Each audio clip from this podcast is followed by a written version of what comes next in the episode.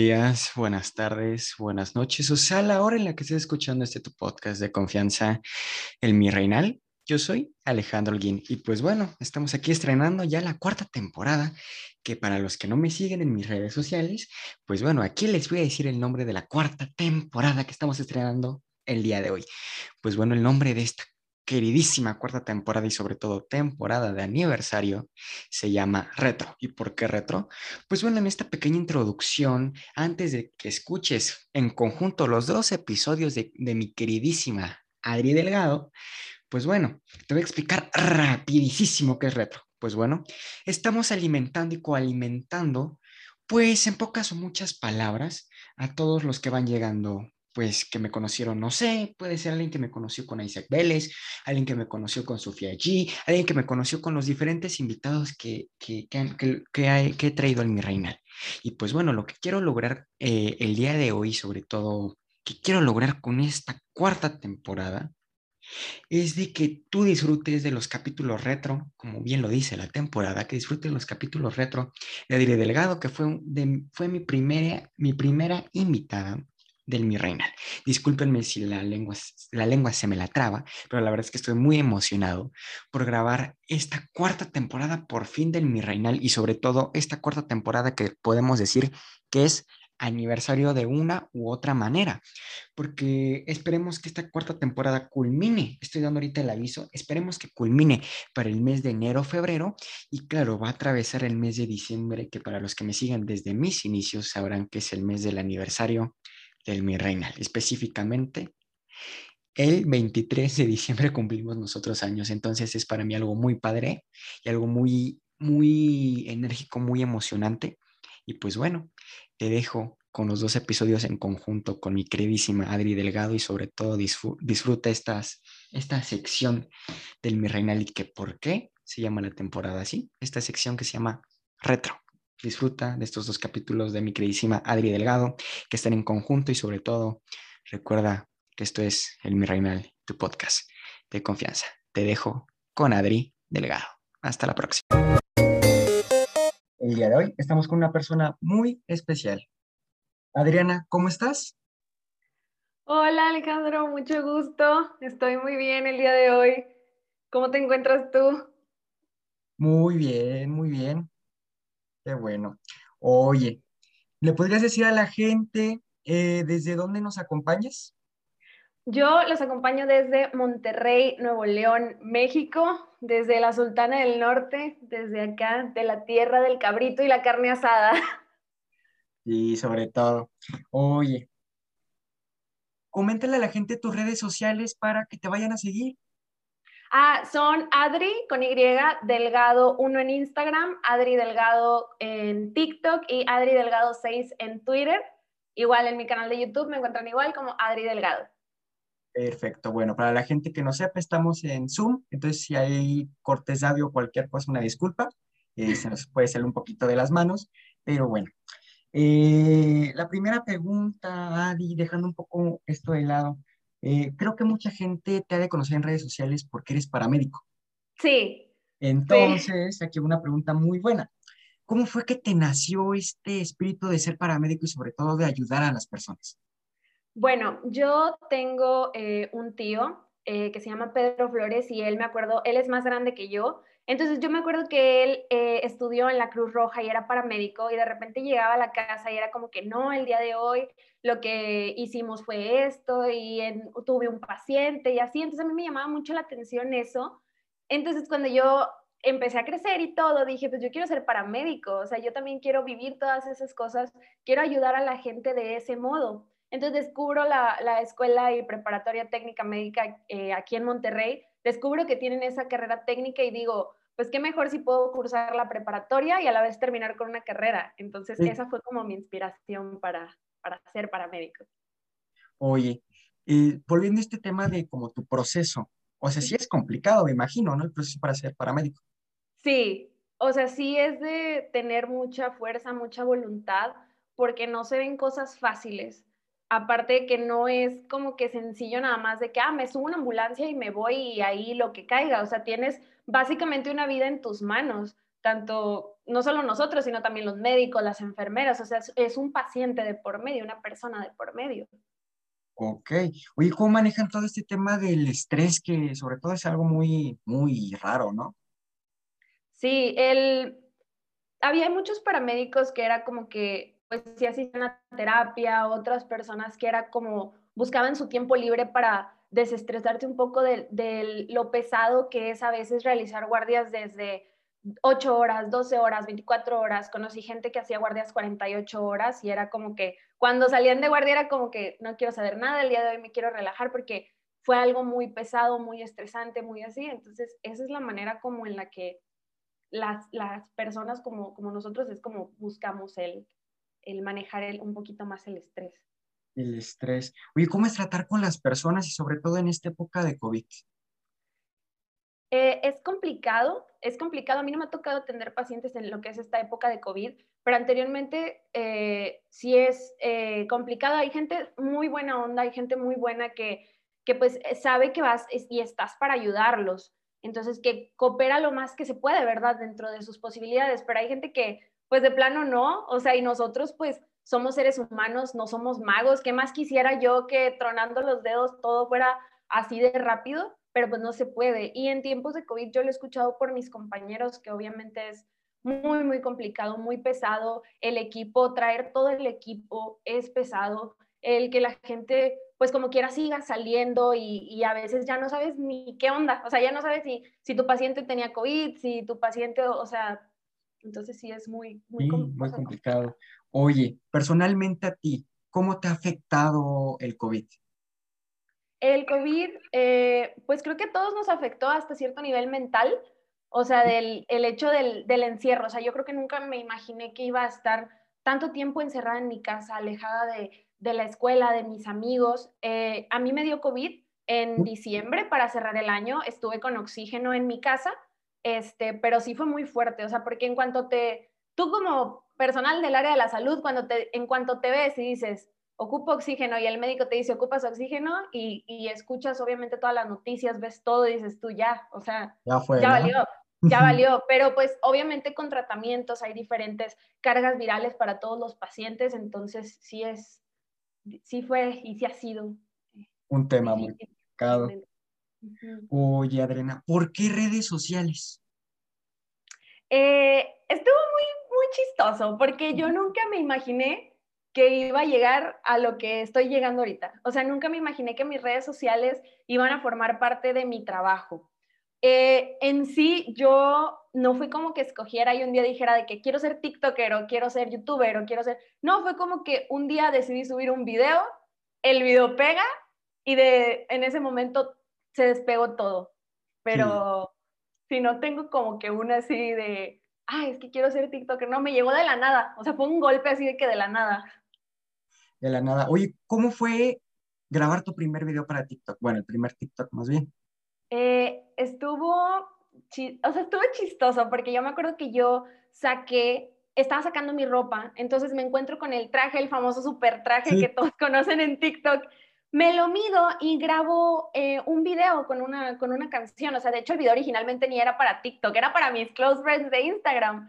Entonces yo lo, lo grabo y me animo a subirlo porque tenía amigas que era como que, oye, tú deberías de subir videos, es que esto, el otro. Y fue como, bueno, va, lo subo y me divertí, o sea, porque estaba cantando una canción como de, de Guaina. Entonces fue como que me divertía ahí el, el hecho de que ponerlo, pensar la caption de que 911, ¿cuál es emergencia? esa era la caption, es la caption del video. Entonces sí fue como que muy divertido el, el grabar. Oye, ¿y tu proceso para YouTube, cómo fue? O sea, más bien, ¿cómo fue tu primer video de YouTube? Eh, yo empecé eh, porque la gente lo empezó a pedir. Yo eh, soy muy dedicada al ejercicio, a la alimentación, por la carrera por la que estudio, por ciertas cosas que me llevaron a eso. Entonces la gente me veía en Instagram y era como que, oye, compártenos tu rutina de esto, oye, compártenos cómo haces el súper, oye, compártenos qué comes en un día y dije, bueno, va, voy a hacer lo que más me pide la gente y ahí fue donde dije, bueno, voy a subirles como que una rutina y después empezar a subir más cosas y así fue como el, el, el subir mi primer video, que es algo que le, sé que le va a ayudar a la gente. Y más en esta cuarentena, ¿verdad? Que todos estamos buscando en YouTube el de que, oye, quiero hacer abdominales, oye, quiero hacer pierna, oye, quiero hacer esto, quiero hacer lo otro. Entonces, YouTube es nuestra salvación en estos momentos. Oye, ¿cómo crees que impacta tu contenido a las personas? Eh, pues mi objetivo y, y, lo que yo quiero mostrarle a la gente, como, y como he visto que sí logro impactar, es que se diviertan, que la gente se divierta, que vea los videos y de repente saco audios de películas, de repente saco audios de todos lados y quiero que la gente se divierta y que aprenda a vernos a nosotros también como seres humanos, o sea, que las cosas que nosotros hacemos, pues a veces la gente piensa que nada más es llegar a atender y vámonos, o sea, no, hay, hay muchas cosas detrás y, me gusta el, ver que la gente, incluso en los videos, gente que no es del área ponga de que gracias por su trabajo, gracias por todo lo que hacen por nosotros, gracias.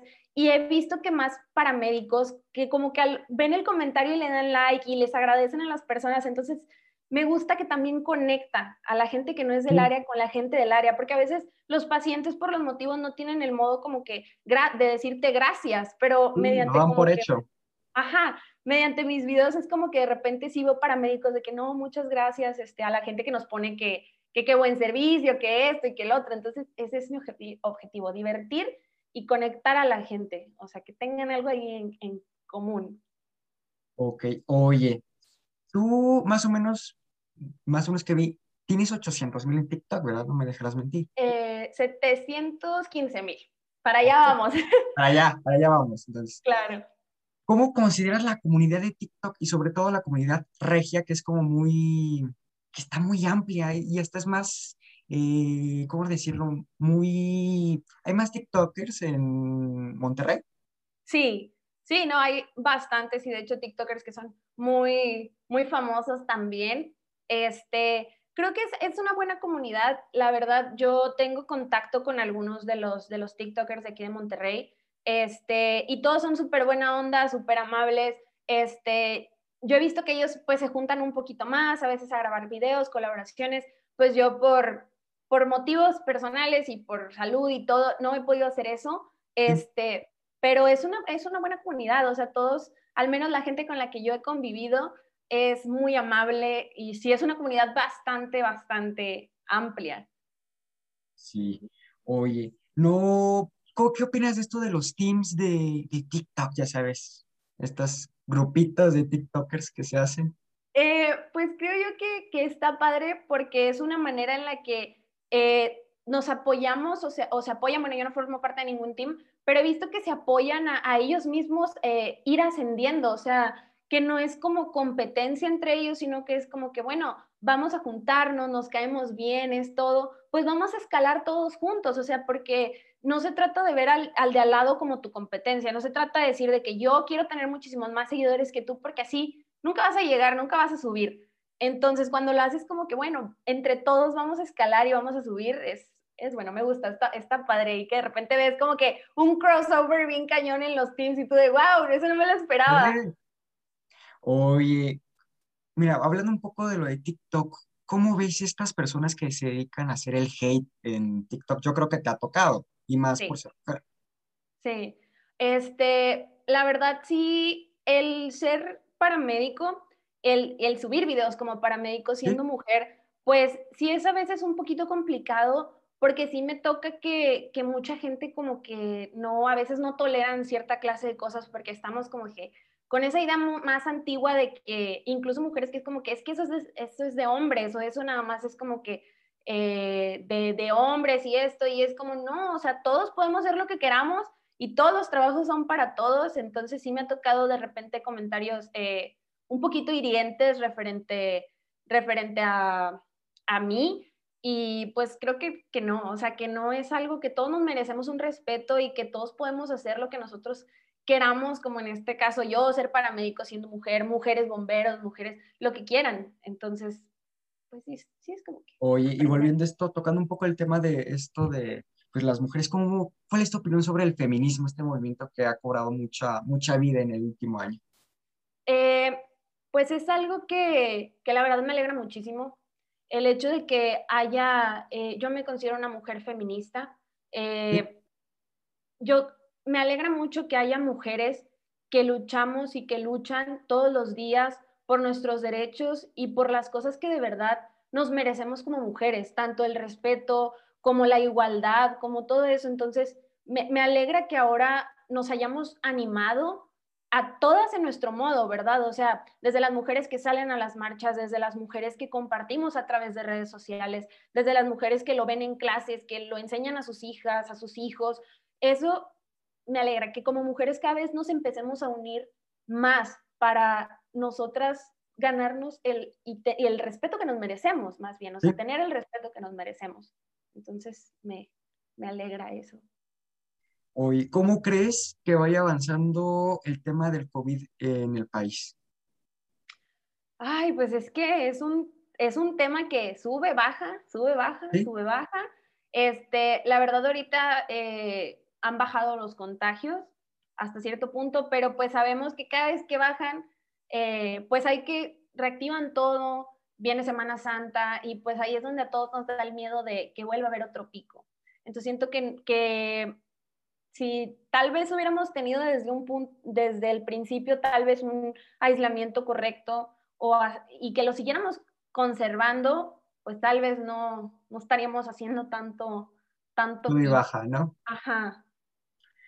Oye, bueno, también eh, con este tema de, del COVID, ¿cómo ha sido en los estados? Bueno, tú que estás en el estado de Nuevo León, ¿cómo ha sido en el estado de Nuevo León?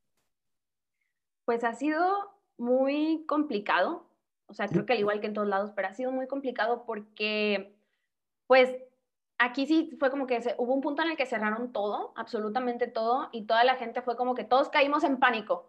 O sea, todos fue como que ya, apocalipsis, ya, adiós, todo. Entonces, pues creo que si todos hubiéramos hasta cierto punto sido un poquito más eh, conscientes, porque me incluyo yo en algún momento, yo como quieras, eh, salía a un restaurante, salía a comprar comida, salía al súper, entonces yo sí me tocaba ver gente que era como que estaba de fiesta o gente que, ay, ya que abran las quintas, ya que abran todo y es como que, oye, no, o sea, estás viendo que la situación es muy difícil aquí en Nuevo León, contenernos como que a todos, entonces sí siento que eso es lo que ha formado parte del, del hecho de que sea complicado el, seguir saliendo a la gente que pues que no, que no usa cubrebocas, que ya, ya sí, ya ahí ya no es tema de que si crees en el COVID o no, o sea, creo que ya es por respeto a las demás personas, o sea, es como que, ok, yo no creo en el COVID, pero por respeto a la persona que sí cree, me voy a poner mi cubrebocas. Sí, claro. Bueno, oye, ¿cómo ves lo, más bien, cuál es tu opinión sobre la vacuna? Eh, pues creo que que con, en, como en estos tiempos ya nada se sabe con, con certeza. Eh, yo al ser del área de la salud obviamente me he investigado un poco y todo, entonces creo que sí deberíamos todos y debería dársenos a todos, como en los demás países, el que nos vacunen a todos, o sea, prestarnos al hecho de que hay que vacunarnos y hay que seguir y acatar esas, eh, esas órdenes referente a la vacuna, porque pues al final de cuentas ningún medicamento es 100% efectivo. O sea, al final de cuentas nada en esta vida tiene un 100% de efectividad en general. Entonces es como que no, es que tiene un 95%. Pues sí, pero de tener algo que te va a asegurar ciertas cosas a no tener nada. Es mejor pues tener algo, ¿no? Que ya es, ajá, que ya ahí es un poquito más de, de lógica, ya no tanto como que no, sí tienes tú eso, no, es como que bueno, de no tener nada como estábamos hace meses, de perdió a tener algo que nos dé un poquito de esa esperanza de empezar a salir poco a poco, pues creo, que es mejor. Es mejor. Oye, ¿para ti qué es el amor propio? El amor propio. Tú que te dedicas al fitness y todo esto.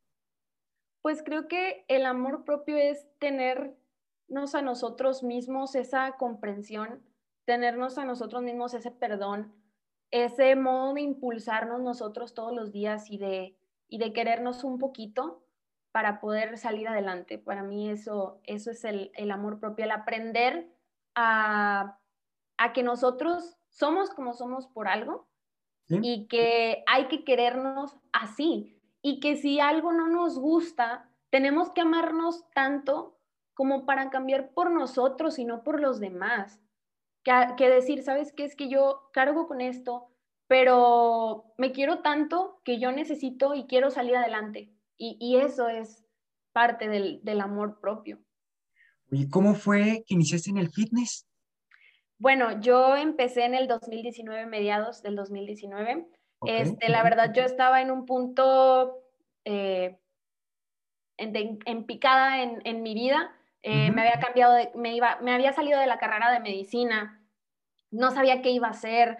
No, este, tuve un, ahí problemas del corazón, de que me rompieron mi corazoncito y y en depresión y todo eso. Entonces me acuerdo que un día llega mi mamá y me dice de que, oye, este, nos, inscribí, vamos, nos inscribí en el gimnasio. Nos dijo, nos inscribí en el gimnasio. Y yo así como que, eh, como por, o sea, yo no, yo sí había sido deportista, yo juego voleibol, pero nunca como que de gym. Entonces ya fue como que mi mamá, hombre, ándale, vámonos. O sea, y, y me fui y descubrí ahí, gracias a, eh, a una de las entrenadoras que estaba ahí, como que qué era lo que de verdad quería. O sea, ella me hizo plantearme la pregunta de que, ¿qué es lo que quieres? O sea, en ese momento ya estaba completamente quebrada y ¿qué es lo que quieres? Y yo, bueno, quiero, quiero cambiar por mí, quiero mejorar, quiero esto, quiero el otro. Y ahí fue donde como que empezó la Adriana Fitness. Fitness se convirtió.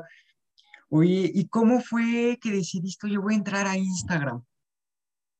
Eh, yo me acuerdo que tenía desde que era paramédico, o sea, en el 2017, que empezó como que la de las historias de Instagram y así, yo ni lo usaba, pero en ese momento lo vi como una oportunidad, como que, ah, bueno, pues le voy a compartir a la gente ahí como que un poquito de, como que hay en las ambulancias y que esas cosas, entonces, ahí ya este, empecé yo con Instagram, pues como que era nada más para amigos y, familia y cosillas así, este, y luego ya después eh, enlazo mi Instagram a TikTok porque veo que pues obviamente es una oportunidad de enseñarle más cosas a la gente por, por medio de la otra red y ahí ya empiezo a, por ejemplo, a subir recetas, a subir este, que me, preguntas, a que me conozcan un poquito más como que mi vida diaria, porque TikTok es más los videos como que el chistosos y información y esto, pero ya en Instagram es como que donde la gente me puede ver un poquito más de mi día a día y al menos yo lo veo como que yo cuando veo a un artista que sube de que lo que está haciendo, lo que sea, es como que, wow, o sea, me está compartiendo qué está haciendo. Es conexión de punto A con punto B, ¿no? Ándale. Entonces fue como que dije, no, pues vamos a, mostrarle a la gente un poquito más, porque yo casi ni subía historias y luego ya empecé como que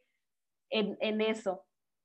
Oye, ¿cómo crees que ha avanzado la tecnología en estos últimos años? Porque realmente ha sido un brinco desde el 2000 hasta 2021, desde que estamos, ha sido un brinco enorme. ¿Tú cómo lo ves? Sí, o sea, ha sido, es increíble. O sea, que de, de un día para otro, casi casi en un abrir y cerrar de ojos, ya las cosas han evolucionado tanto. O sea que ahora básicamente ya nadie necesita un asistente, o sea, ya todo lo tienes en el teléfono.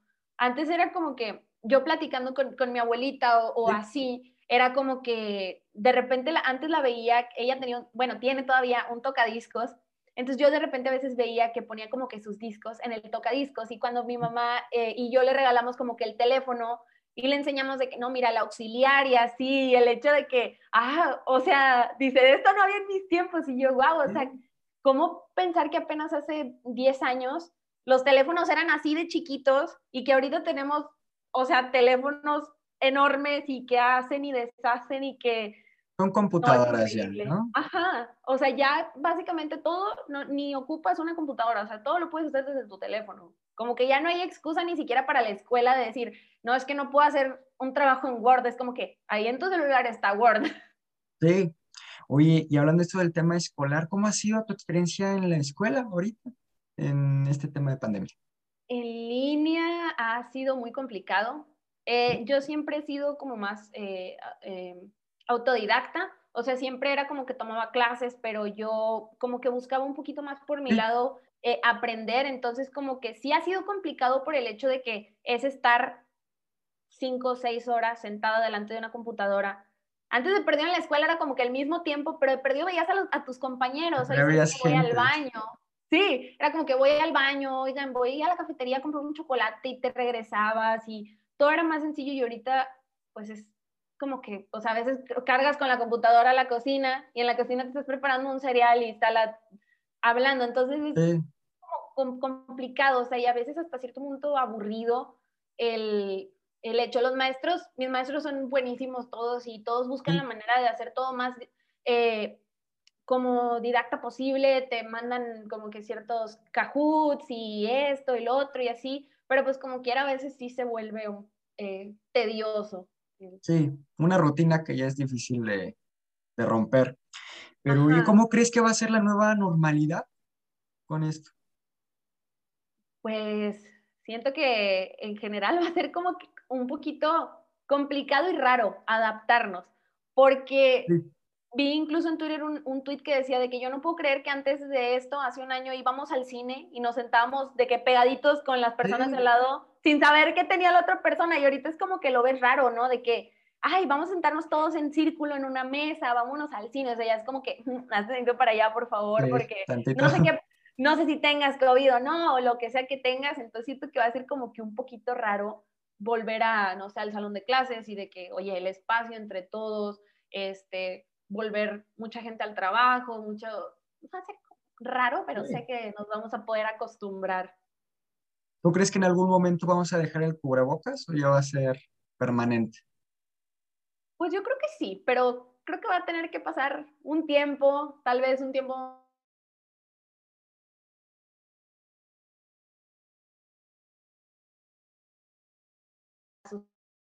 Sí. Oye, Adriana, ¿cómo ves todo esto de... Un momentito, por favor. ¿Cómo crees eh, que va a ser todo, regresar a la escuela en tiempos de, bueno, post-COVID, más bien? Así, tu opinión, ¿cómo crees que va a ser?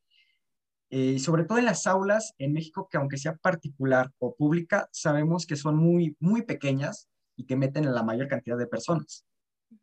Pues es que creo que va a ser tanto como de la escuela como de nosotros el poner eh, nuestro granito de arena para que eso vaya a funcionar. O sea, las escuelas siento que se tienen que poner también eh, en nuestro lugar y decir, ¿sabes qué? Pues no, obviamente no voy a abarrotar un salón que yo sé que, que pues no. Eh, maybe cuando volvamos, sea como que a lo mejor mitad presencial, mitad en línea y así, pero pues creo que, que vamos a tener como que, que nos va a costar un poquito, tal vez, como acostumbrarnos. Por ejemplo, yo por mi carrera llevo laboratorios, entonces no sé, como, o sea, si ya por sí en el laboratorio, pues siempre traías cubrebocas, siempre traías todo, pero pues no sé ahora de que la cantidad de alumnos, cómo vaya a ser, como yo, pues básicamente nosotros eh, trabajamos con alimentos, porque es nutrición, entonces pues no va a ser tan fácil como que pues nomás te quites el cubrebocas y pruebes algo de lo que está ahí, entonces pues siento que ahí va a tener su, su grado de complejidad, pero de que podemos, podemos y esperemos porque creo que ya todos queremos, o al menos casi todos queremos regresar. A la normalidad. Oye, ¿cómo crees que se ha vuelto la sociedad con, esta, con este tema de la pandemia? Pues mucha gente le ve muchos puntos como malos y así, porque es como que no, hay gente que no es consciente, hay gente que no es así, pero creo que todos nos hemos vuelto hasta cierto punto un poco más empáticos, nos hemos eh, vuelto más como humildes y conscientes de la situación porque mucha gente, eh, pues es como que, oye, ¿cuánta gente se está quedando sin trabajo? Aprendes a valorar, o sea, mucha gente... Eh, ya obviamente valorabas lo que tenías, pero creo que no ese nivel. O sea, porque hubo negocios, hubo cosas que de un día para otro, o sea, una semana cerrado y todo se, se derrumbó y gente que, que, pues tenía cierta estabilidad económica de un día para otro ya no la tuvo, entonces creo que todos aprendemos, la, la pandemia pues sí nos deja cosas malas, pero también buenas, el valorar a nuestra familia, valorar a nuestros amigos, valorar lo que nos dan y lo que nosotros nos esforzamos por ganar. Ok, oye, ya hace un momentito nos comentaste que, que estudiabas nutrición. ¿Cómo es la carrera de nutrición? Porque muchas personas imaginan de hacen dietas, ¿no? el dan lechuga para todo. Sí, lechuga y y agüita, ¿no? Sí, este, hay el agua con limón en la mañana y cosas así. No, es, es, una carrera muy bonita, una carrera que, que, es más que eso. O sea, es una carrera más que hacer flaquita a la gente o, o, que comer lechuga o comer pura ensalada. De hecho, a veces, eh, de hecho, la carrera es todo lo contrario.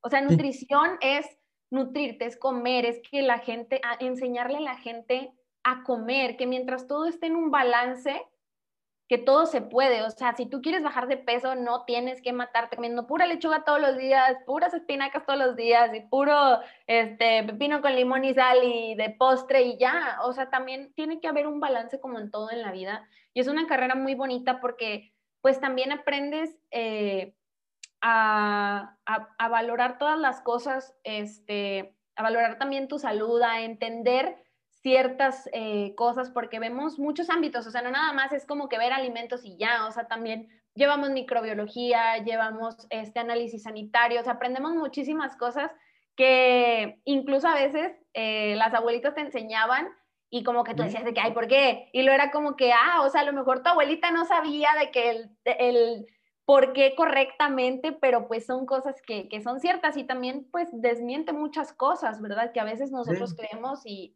y, es una carrera muy, muy bonita. Muy bien. Oye, ¿cómo piensas verte tú en un futuro de aquí, vamos a poner de aquí a cinco años? Sí, cinco años. Eh, creo que se cortó, no ah. escuché la, pregunta.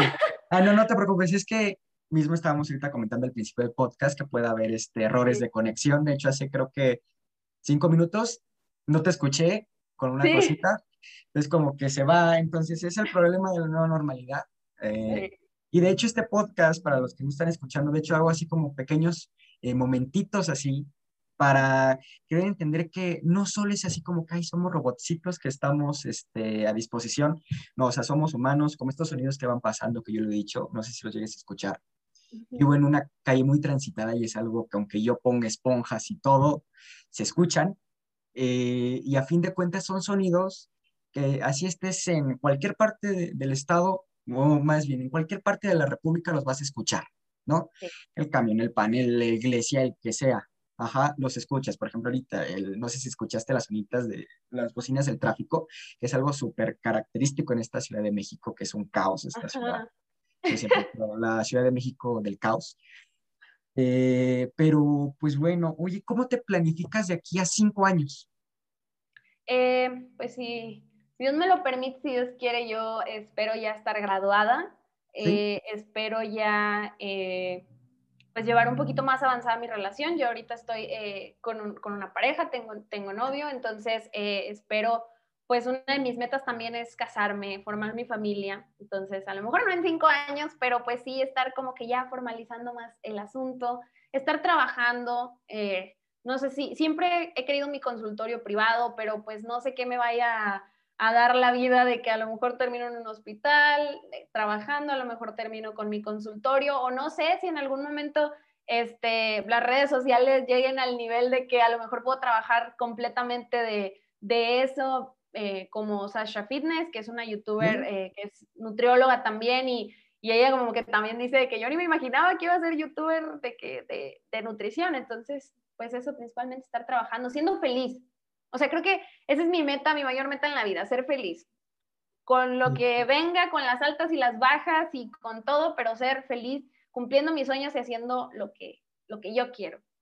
Oye, tomando esto un poco el tema que comentaste de que te querías casar, o estas personas que, mira, yo personalmente yo puedo decir que sí, a pesar de la edad que tengo, yo sí me veo por lo menos con una pareja felizmente casado, porque yo creo que es como la educación que te dan pero realmente hay personas que no creen en el matrimonio. ¿Qué opinas de, eso? Pues que es completamente respetable y que si nosotros no queremos algo que vemos en las demás personas, no tenemos por qué hacerlo. De hecho, hoy compartí un post en Facebook que, decía eso, básicamente que era como que, ay, es que yo no tolero a la gente que, no quiere tener hijos. Pues, pues respétalos, simplemente. Si tú sí quieres tener hijos, pues tenlos, pero si ellos no quieren tener, pues no, es la forma en la que ellos se van a sentir autorrealizados y, y así. Este, entonces creo que yo que, que, hay que respetarnos, o sea, si tú, no, si tú te quieres casar, si tú quieres formar la familia, en lo personal, yo no crecí en una familia de padres casados. O sea, mis, papás son divorciados desde que yo tenía como un año, entonces yo nunca vi de que un, un matrimonio como tal. Entonces yo, a mí es porque de verdad yo quiero casarme y tener hijos y vivir con pareja, pero no fue porque a mí me haya dicho mi mamá, tú te tienes que casar y tú tienes que tener hijos. Pero si a alguien sí se lo dijeron y eso es lo que quiere hacer con su vida, o si no se quieren casar, o si sí, unión libre, lo que sea, pues es de que mientras a uno no le afecte, mientras a alguien más no le afecte, nosotros lo podemos hacer. Sí, oye, y tomando este tema de que, pues como de las libertades y todo esto, que a lo que tú te refieres de que pues cada quien, eh, quiero tomar este tema que es un poco delicado, es lo de la comunidad LGBTI más. Ok. ¿Qué este opinas sobre las, que, las personas que forman parte de esta comunidad? Ya tengo cuidado de cómo me refiero hacia ellos porque me han llegado comentarios. Entonces, ¿tú qué opinas? la, comunidad eh, LGBT, no me sé todas las siglas, una disculpa a quien sea que me esté viendo, no me las sé todas completas, pero eh, me alegra mucho que, que, en la actualidad exijan el derecho y el respeto que se merecen, porque creo que así como nosotros, eh, cada uno de nosotros tenemos que ser respetados por lo que sea que nosotros queramos hacer, entonces yo respeto, yo tengo familiares este, que pertenecen eh, a, la, a, la, comunidad y es completamente válido. El, el, amor no se, no se basa en que hombre-mujer nada más. O sea, si a ti esa persona te hace feliz, ya sea de, de tu mismo, eh, si son dos mujeres, dos hombres y lo que sea, si, si, la gente está feliz con eso y si la gente quiere hacer eso de su vida, nosotros tenemos que aprender a respetar y a tolerar eh, porque mucha gente es como que no lo tolera, o sea, es como que yo no lo tolero, es como, bueno, pues no te está afectando a ti, no te está afectando en absolutamente nada. O sea, ¿qué, qué tiene que veas en la calle a, dos chavos besándose? ¿A ti qué te va a pasar? Ah, ¿Nada? No, tiene nada de malo. No tiene nada de malo. Entonces, me, me, alegra también, igual que el feminismo, que se esté luchando ahorita, que, las, que nosotros como nuevas generaciones no nos estemos quedando callados y que nosotros digamos, ¿sabes qué? Yo me merezco un respeto, yo me merezco ser respetado por lo que creo, por lo que pienso, por lo que decido. Y mientras yo no esté afectando a nadie, mientras yo no me lleve de encuentro a alguien, creo que todos es completamente válido. respetable. Hoy hablando de otro tema, eh, para ti, ¿estás a favor o en contra de, del aborto?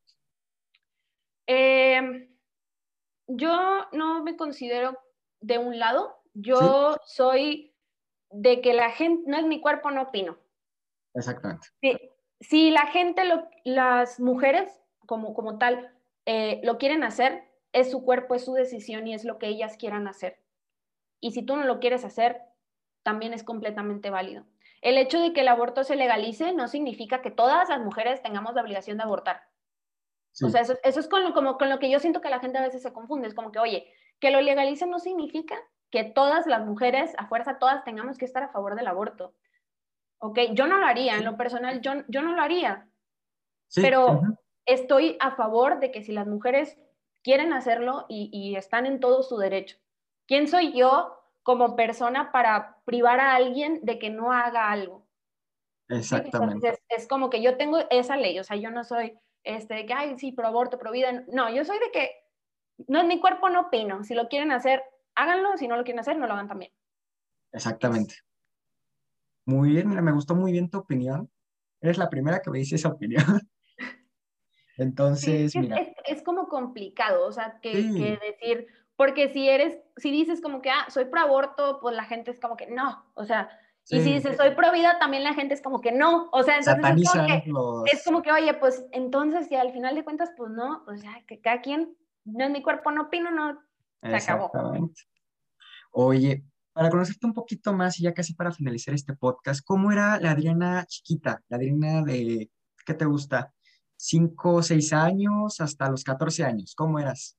Era una Adriana muy contenta, era una Adriana muy feliz, una Adriana que que siempre ha hecho lo que le gusta y, lo que quiere. Eh, sí tuve momentos muy difíciles a lo largo de mi vida porque yo era una niña chaparrita, súper flaquita, uniceja. Eh, me acuerdo que me hacían mucho, o sea, sí me hacían bullying y me hacían las típicas bromas, entre comillas, que es como que ay, es que la Frida Kahlo, la cejontilla, la no sé qué, y era como que tú te enojabas y decías, oye, no me digas así, y era como que, ay, estoy jugando, pues sí, pero tus juegos básicamente destruyeron mi amor propio y mi autoestima en su momento, entonces, pues no, no está bien, pero a pesar de eso, era una niña feliz, era una niña eh, contenta, que, que jugaba, que, que yo creo que si me viera ahorita estaría muy orgullosa de, de lo que se ha convertido y de que todas esas batallas que logró vencer y que todos esos momentos tan difíciles que pensó que no iba a salir, eh, están dando un fruto muy bonito. Se lograron. Oye, ya el último tema, ya, ya es el último. ¿Cómo fue el bullying para ti? Algo bien difícil, muy difícil, muy difícil que me sigue costando en terapia. Este, Gracias a Dios yo siempre he tenido el, el apoyo de mi mamá este, y que en cuanto yo he estado mal o yo me siento mal, mi mamá siempre ha sido como que vamos a terapia, entonces es, incluso son temas que ahorita, o sea, a pesar de, que he mejorado en mi autoestima, que he mejorado en todo, sigo a veces tratando en terapia, porque a veces hay ciertos, eh, mi psicóloga dice que son detonantes, que, de repente ves y dices tú como que, o sea, eh, Recuerdo. Te, te, recuerdan, entonces sí fue muy difícil, sí me las vi muy, este, sí me las vi muy, muy negras en muchas ocasiones, pero siempre eh, se puede, siempre se puede salir adelante y, pues eso es lo que también me gusta mucho dejarle a la gente que, que espero y, y, sanen todo aquello de lo que no hablan con las demás personas, que todos somos seres humanos increíbles y maravillosos que tenemos un propósito en la vida y que a pesar de los momentos difíciles eso siempre nos va a enseñar algo y que no hay que preguntarnos el es que porque yo, es que porque a mí, sino ¿qué me está enseñando esto? O sea, ¿qué, qué, mm. me, qué me, enseñó? ¿Qué me está enseñando esta situación? ¿Qué, ¿Qué, quiere el universo, Dios o lo que sea que creas enseñarte con lo que estás pasando? Entonces, eso sí, sí, sí me dejó un, en su momento era muy difícil y sí, sí fue complicado, pero ahorita veo y digo, pues eso ya pasó, gracias a Dios lo lograste superar y mira, y mira, lo que nadie pensaba que ibas a hacer en ese momento, lo que todo el mundo te decía de que, ay, es que tú no puedes y es que tú no es, pues es como que, mira, o sea, la vida da muchas vueltas, amigos, así que no hagan bullying y no, por favor, respeten a todos, quieran a todos y, y por favor, porque la, la, vida nos sorprende como no tienes una idea y a veces estás arriba y a veces vas a estar abajo. Entonces, por eso siempre hay que ser humildes, empáticos. Exactamente. Bueno, pues muchas gracias Adriana por acompañarnos en este episodio más de tu podcast de confianza en mi reinal. Yo soy Alejandro Guín. Eh, Adriana, unas palabras que quieras decir. Pues que te agradezco muchísimo por darme esta oportunidad de estar aquí. Este, muchas gracias a las personas que, que nos están escuchando. Este, te deseo lo mejor y que estos, este proyecto eh, y todo lo que estás haciendo te dé muchísimos frutos en un futuro. Y para toda la gente también que nos está oyendo, como les digo, eh, les deseo mucho amor, les deseo que todo lo bueno que ustedes le dan al universo se les regrese multiplicado, triplicado y al millón, que no están solos, que siempre hay que buscar ayuda y que los sueños nosotros los vamos a, a lograr y que cada quien va a lograr sus sueños. Luchen por ello, que nadie les diga que no, y si les dicen que no, ustedes les van a decir, ¿cómo de que no? Yo sí puedo. Ay, se me salió lo... La regia. Se me salió lo regia, o sea, de que sí, sí podemos y sí se puede y vamos para adelante y, todos. Exactamente. Bueno, pues muchas gracias por acompañarnos, Adriana. Muchas gracias. Eh, yo soy Alejandro Guín y esto fue El Mi Reina. Muchas gracias. Nos vemos.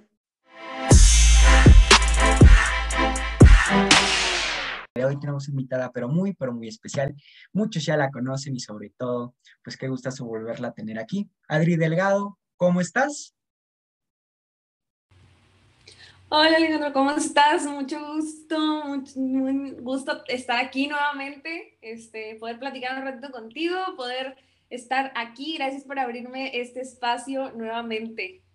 Adri, pues cómo no te lo voy a volver a abrir si mis, como ya te estaba contando hace rato, mis príncipes adorados, que así se llaman, este, te pusieron la nutrióloga de confianza, dado que escucharon tu, tu, podcast y pues supieron que estudias nutriología, entonces, entonces dijeron, pues vamos a ponerle este, la, la nutrióloga de confianza. Me, muchos, me estaban pidiendo muchos que te, volvieran a que te volviera a traer, porque pues quedamos encantados contigo, con tu manera de pensar y sobre todo por tú siempre lo he dicho, tienes mucho ángel. Entonces, ah, pues bueno, madre, eh, y sobre todo con esta nueva sección que estamos estrenando, que se llama los Old Mirenal. ¿Y por qué los Old Mirenal?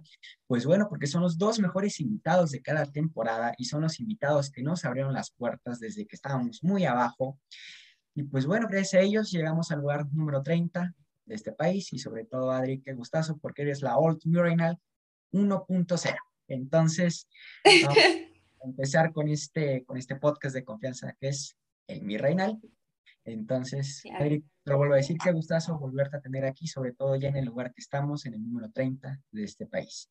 Pues bueno, Adri, dejando estos temas de lado de formalidades y de todo esto, pues cuéntanos un poco más de ti, queremos saber un poco más de tu vida. Bueno, este, pues tal vez los que ya me habían escuchado en el pasado, pues eh, me llamo Adriana Treviño, me dicen Adri, me dicen Nana, como ustedes gusten decirme.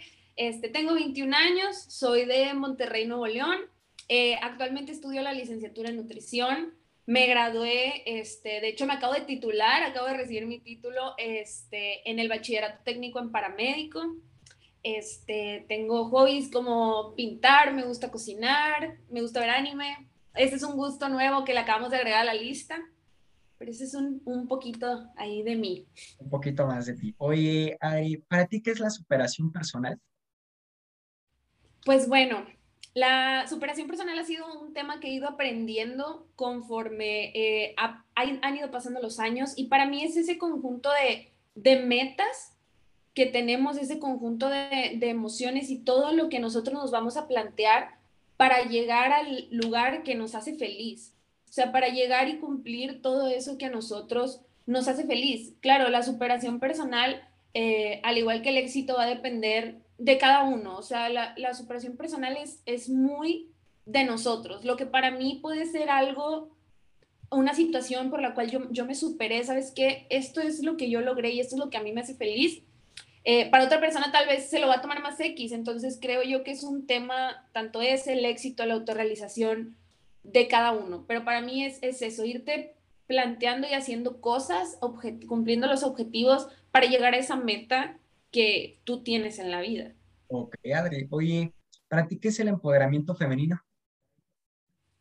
El empoderamiento, un tema que, que creo que ahorita escuchamos en todos lados y, y, vemos en todos lados y yo creo que un tema también muy controversial, ¿no? Pero en, en, mi opinión y en base a lo que yo he leído, tanto en post de Instagram, que yo también he investigado este, un poco, no puedo decir que ampliamente, pero un poco, pues es que a las mujeres nos den ese valor, nos den esos, esos derechos y nos den ese eh, nivel que nosotras nos merecemos, ¿verdad? O sea, muchas veces, este, por el hecho de que seamos mujeres, aunque que hagamos el mismo trabajo que un hombre, se nos vivimos del se nos paga menos, del tú no puedes, del sí, o sea, tu opinión está padre, pero no porque eres mujer. Y, y, nosotras no buscamos el empoderamiento femenino, no busca decir, tú eres hombre, te voy a aplastar y solamente porque soy mujer ya necesito ser más que tú. No, no, no, es un, oye, pues lo justo en todos los niveles, nivel económico, nivel este, en, en una empresa, nivel en la escuela, nivel en todo, porque a final de cuentas pues somos, somos iguales, o sea, tanto como un hombre puede hacer un trabajo, yo también lo puedo hacer. Y lo he vivido por el hecho de que soy paramédico. Es muy normal y créeme que hasta en cosas bien sencillas la gente siempre es como, ay, sí, pero eres mujer, ¿no? Y, y es, es, muy, como muy frustrante, o sea, porque dices tú, bueno, el, el, cargar a veces las camillas con pacientes es como que mucha gente es como que, ay, pero eres mujer y estás bien chiquita y así. Les demuestras todo lo contrario. Pero a veces en cosas tan sencillas como tomar la presión, o sea, tomarle la presión a un paciente es como, ay, pero es que eres mujer, es como, no, o sea, yo puedo, estudié lo mismo que el chavo que está aquí al lado, entonces no buscamos de que yo no voy a buscar pisotear a mi compañero porque sea hombre, sino decir, oye, yo también puedo y eso es, o sea, para mí eso y como yo lo entiendo, eso es el empoderamiento femenino. Ok, Adri, entonces para ti es más que empoderamiento, igualdad entre todos, más de, bueno, yo lo, lo mm. capté así, que sea más como igualdad entre, ¿sabes qué? Que sea igualdad entre salarios, igualdad todo y que todos tenemos las mismas capacidades, ya seas hombre o mujer, que no hay que discriminar, sobre todo calcando ahí. es algo muy importante, que la discriminación es cosa del día y no solo es entre razas, la discriminación es entre hombre y mujer, como lo está poniendo aquí Adri, desde el momento de que dicen, oye, es que es mujer, no puede cargar una camilla, no me puede tomar bien la presión. O sea, son esos estigmas sociales que yo les llamo, ese switchito muy machista que tenemos, este, todos, todos, todos, y me incluye ese, ese, switch, ese switch que traes de que no, no puede, no porque, no porque. Y simplemente, y te voy a decir algo que mencioné en, ya para finalizar la segunda temporada, que fue lo que hice, que mencioné, es de que hay que demostrar y callar bocas y sobre todo lo mejor que se puede hacer, dar una cachetada con guante blanco. Y qué mejor forma de hacer con eso. Entonces, bueno, Adri, dejando esto, ¿qué, ¿has tenido experiencias paranormales, Adri? Dejando estos temas de lado. Sí, sí, soy bien miedosa, soy una persona bien miedosa, entonces siempre es como que estoy así con el de, ay, y si me pasa algo, y sí me pasó, sí me han pasado, la verdad. En donde más me pasaba era en el hospital, no voy a decir este, marcas, ¿verdad? pero en, en el hospital, a un hospital que es muy famoso aquí en Monterrey, ahí de repente en las noches era de que llegabas, pues te estoy hablando de que 3, 4 de la mañana, y de repente era como que, quiero ir al baño, ¿no? De que, oh, y los baños solos, y sí es como que me tocaba ver que de repente estabas en el baño y de que unos pies así, y tú de, pero no ha entrado nadie, estaba sola. Y eso, eso, me, me da así como, ay, no, mucho, mucho, mucho pánico. Este, también en, mis, por parte de mi papá, este, hay un rancho en Veracruz, entonces ahí te estoy hablando que la casa hacia atrás da de que como hacia abajo, o sea, son como unos dos metros hacia abajo y por ahí a pesar de que son dos metros, ves a alguien pasar que se ve de la cintura para arriba.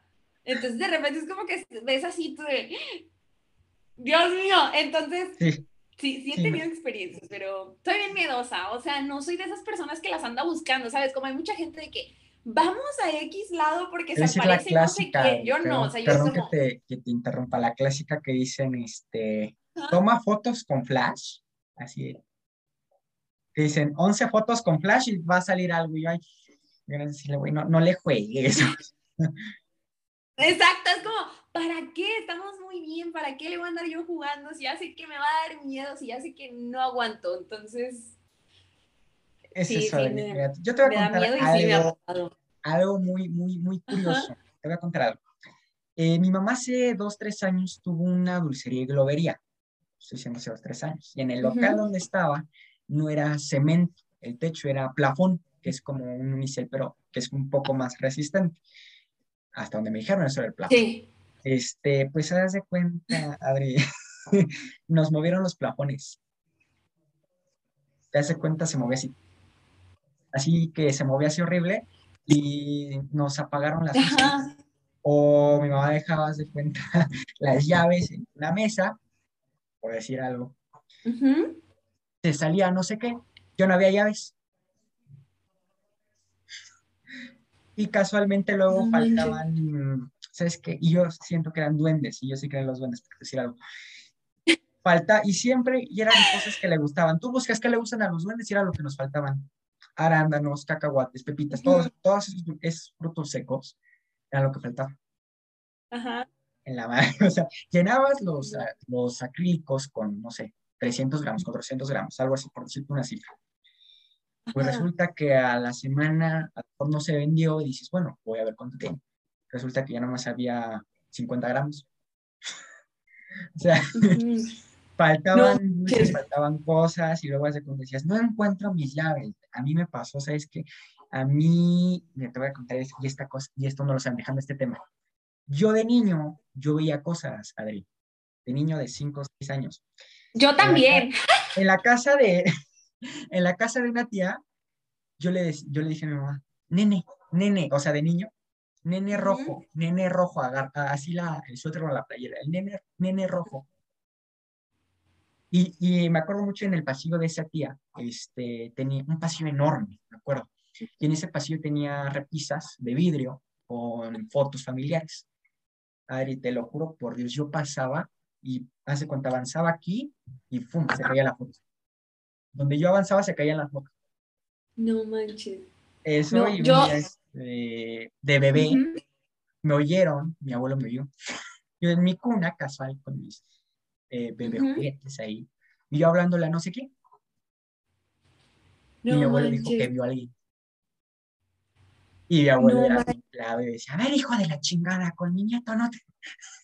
De que órale, rúmbale. Rúmbale, sí, eso. Y luego aquí en mi casa, que es tu casa, este, escucha, aquí, este, yo veía sombras, veo sombras de vez en cuando.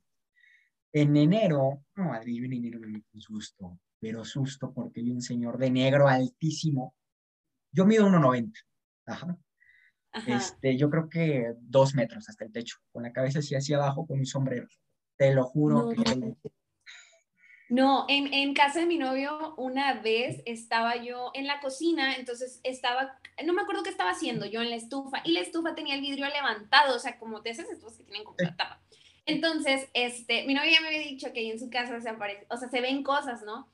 Entonces, ¿sabes? Yo nunca, o sea, yo era como que, ay, ajá, o no me digas porque luego me voy a quedar con esa idea. Entonces, una vez estaba cocinando y donde volteo hacia arriba, vi como en la, hacia atrás está como la entrada para la cocina y veo como si alguien estuviera así como que, Ay. como cuando alguien se asoma, de que, ¿qué estás haciendo? No, pero yo vi la pura sombra, entonces era la sombra de un hombre. Entonces yo veo la sombra que, que hace esto, como, como si se asomara de que, ah, está cocinando y se va. Entonces yo me quedo así y, y le grito a, a, Christopher de que, Christopher, Christopher no estaba. Entonces subo, subo y Christopher en el baño. O sea, en el baño. Y entonces yo le, yo le toco y de que, eh, no estés jugando, ¿no? Y lo de que, ¿qué? Y lo yo tengo como 20 minutos en el baño, o sea, te estoy hablando que, que, que yo ya tengo rato en el baño y así, yo, no manches, entonces ya, después ya, ya me platica como que la historia y yo así como, no te pases. Y cuando estaba chiquita también en el pasillo de casa de mi abuelita, dice mi mamá que una vez en la noche me levanté y le empecé a hablar a un niño en el pasillo, de que niño, ven, niño, ven, así, o sea, de, dice mi mamá, de que yo, yo te escuchaba y te decía, no, mami, deja que el niño se vaya, o sea, deja que, que el niño niños, se vaya a su casa, mi mamá como que terapeándome, ¿no? Y, y yo de, no, es que el niño que venga, que venga, dice mi mamá, el susto de mi vida. Sí, o sea, fíjate que chistoso, por cómo los niños, fíjate que con una sobrina que vino hace mucho, bueno, una prima sobrina, este, que vino hace mucho, bebé, bebé, bebé, yo les presté mi cama para que se durmiera la niña, pues no asustaron a la niña y se escucharon voces de... Y, y la bebé... No manches. Pero porque... No. Dejando el tema de religión, bauticen a sus hijos porque que se eviten eso. Sí, sí, no, por favor, por favor, o sea, bauticen a sus niños, no los pongan en el espejo si no los han bautizado. Si algo aprendimos de las películas de terror fue a que no lo pongas en el espejo si no lo has bautizado, bautizado. por favor bautícenlos porque esa niña sigue la fecha que está bautizada y que sigue viendo cosas. Valentina, un saludo. Este, eh, es, que, es que dicen que los niños hasta los 7, 8 años este, ven cosas, porque mi abuelo eh, falleció hace, hace unos sí. meses, este, que en paz descanse, y, y, mis primitos, este, dice uno de mis primitos que él, o sea, que él todavía te platica, está chiquito, o sea, sí. tiene como dos, tres años, sí. y también es como, ay, mi abuelo me dijo, nos decía lagartijas, a los más chiquitos era como que, ay, la lagartija, o así, ¿no? Entonces, dice que una vez le iba a pegar a uno de mis primos, o sea, como que platica mi abuela que le iba a pegar a uno de mis primos, y dice que es que mi abuelo le dijo, che, lagartija, no, como así, y él te lo, te lo dice, ay, es que mi abuelo me dijo así, y todo de que.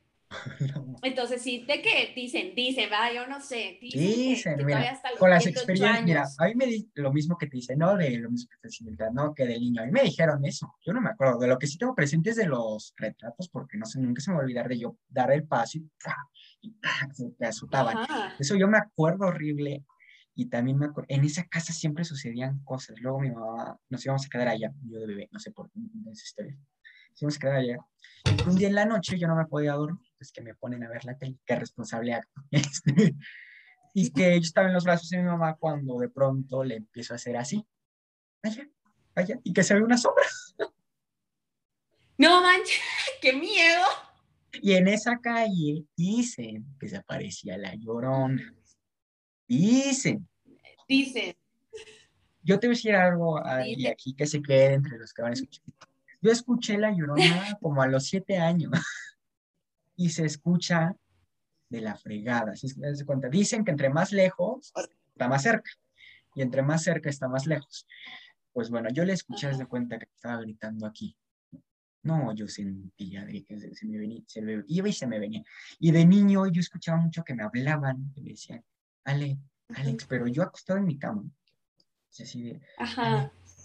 Ale, y ay, la Ahora nomás veo sombras. ¿Sabes qué veo sí. yo mucho? Y por eso digo que yo creo mucho en los duendes. Porque yo veo así personitas, no personitas, el cual prueba cositas de este tamaño, el tamaño de un, o sea... es decir, del tamaño de un Playmobil, de ese tamañito, que van así, sombras. Y me acuerdo mucho que cuando falleció mi abuelo, él falleció hace casi tres años, ya va a ser. Este, yo me acuerdo que debajo de su féretro yo veía como onditas así. Yo decía, ay, nada. y te voy a contar algo que mi tío Roberto, que en paz descanse, falleció hace unos meses, me hacía mucho a burla, que me decía, te voy a llevar a, este, ¿cómo se llama? al extremo, que es un programa de la Ciudad de México. No sé si ahí en Monterrey lo, lo, lo, lo pasen. Bueno, pues aquí en la Ciudad de México hay un programa que se llama El Extremo. Los de la Ciudad de México sabrán de qué hablo. Este, que pasan como cosas paranormales. Yo cuando, yo por eso yo evito, por ejemplo, zonas de cementerios y todo eso, porque siento mucha pesadez en los hombros. No me preguntes por qué. Entonces, haz de cuenta. Por eso esas zonas. Pero estas son las experiencias paranormales que sí, sí he tenido fuertes. Y por ejemplo, mi abuela falleció en diciembre de, del año pasado. Pues bueno, Adri, como yo te cuento que en su sillón donde ella se sentaba, el sillón de su recámara, veo como si alguien estuviera sentado. Ajá. Y, y justo como... Cuando...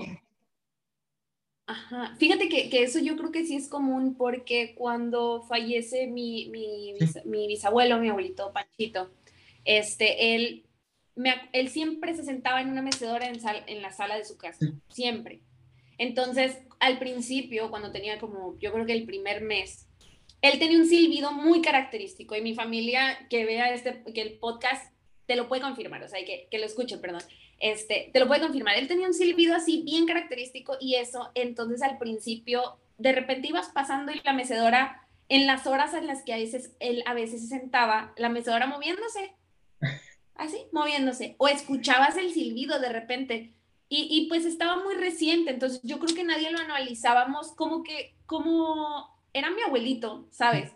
Era como que no nos daba miedo, o al menos a mí yo decía de que, oye, pues es él, o sea, no es como que alguien que me esté diciendo así como que, eh, así, no, era como que es él, o sea, es... Cuando es familia, fíjate que no, no da miedo, este, lo, lo, para, paranormal. Ajá, aparte, ajá, aparte digo, pues era mi bisabuelo, ¿no? O sea, y él siempre nos enseñaba a nosotros a no tenerle miedo a las cosas, o sea, era como que no le tengas miedo a eso. Y cuando algo de verdad era como que ya muy paranormal, ¿no? Porque había cosas de que, ay, es un ratón, ¿no? De que se escucha un ruido, es un ratón, o es no sé qué. Ya después, cuando eran cosas muy paranormales, siempre nos decía, pues mi familia es, es católica, somos católicos, y era como que no, tú nada más encomiéndate todo ángel de la guarda y nada te va a pasar. Y la neta, yo creo que yo tengo un angelote de la guarda enorme porque de las que me he librado, te diré. Entonces, siempre nos, como que nos enseñaba así, es eso de...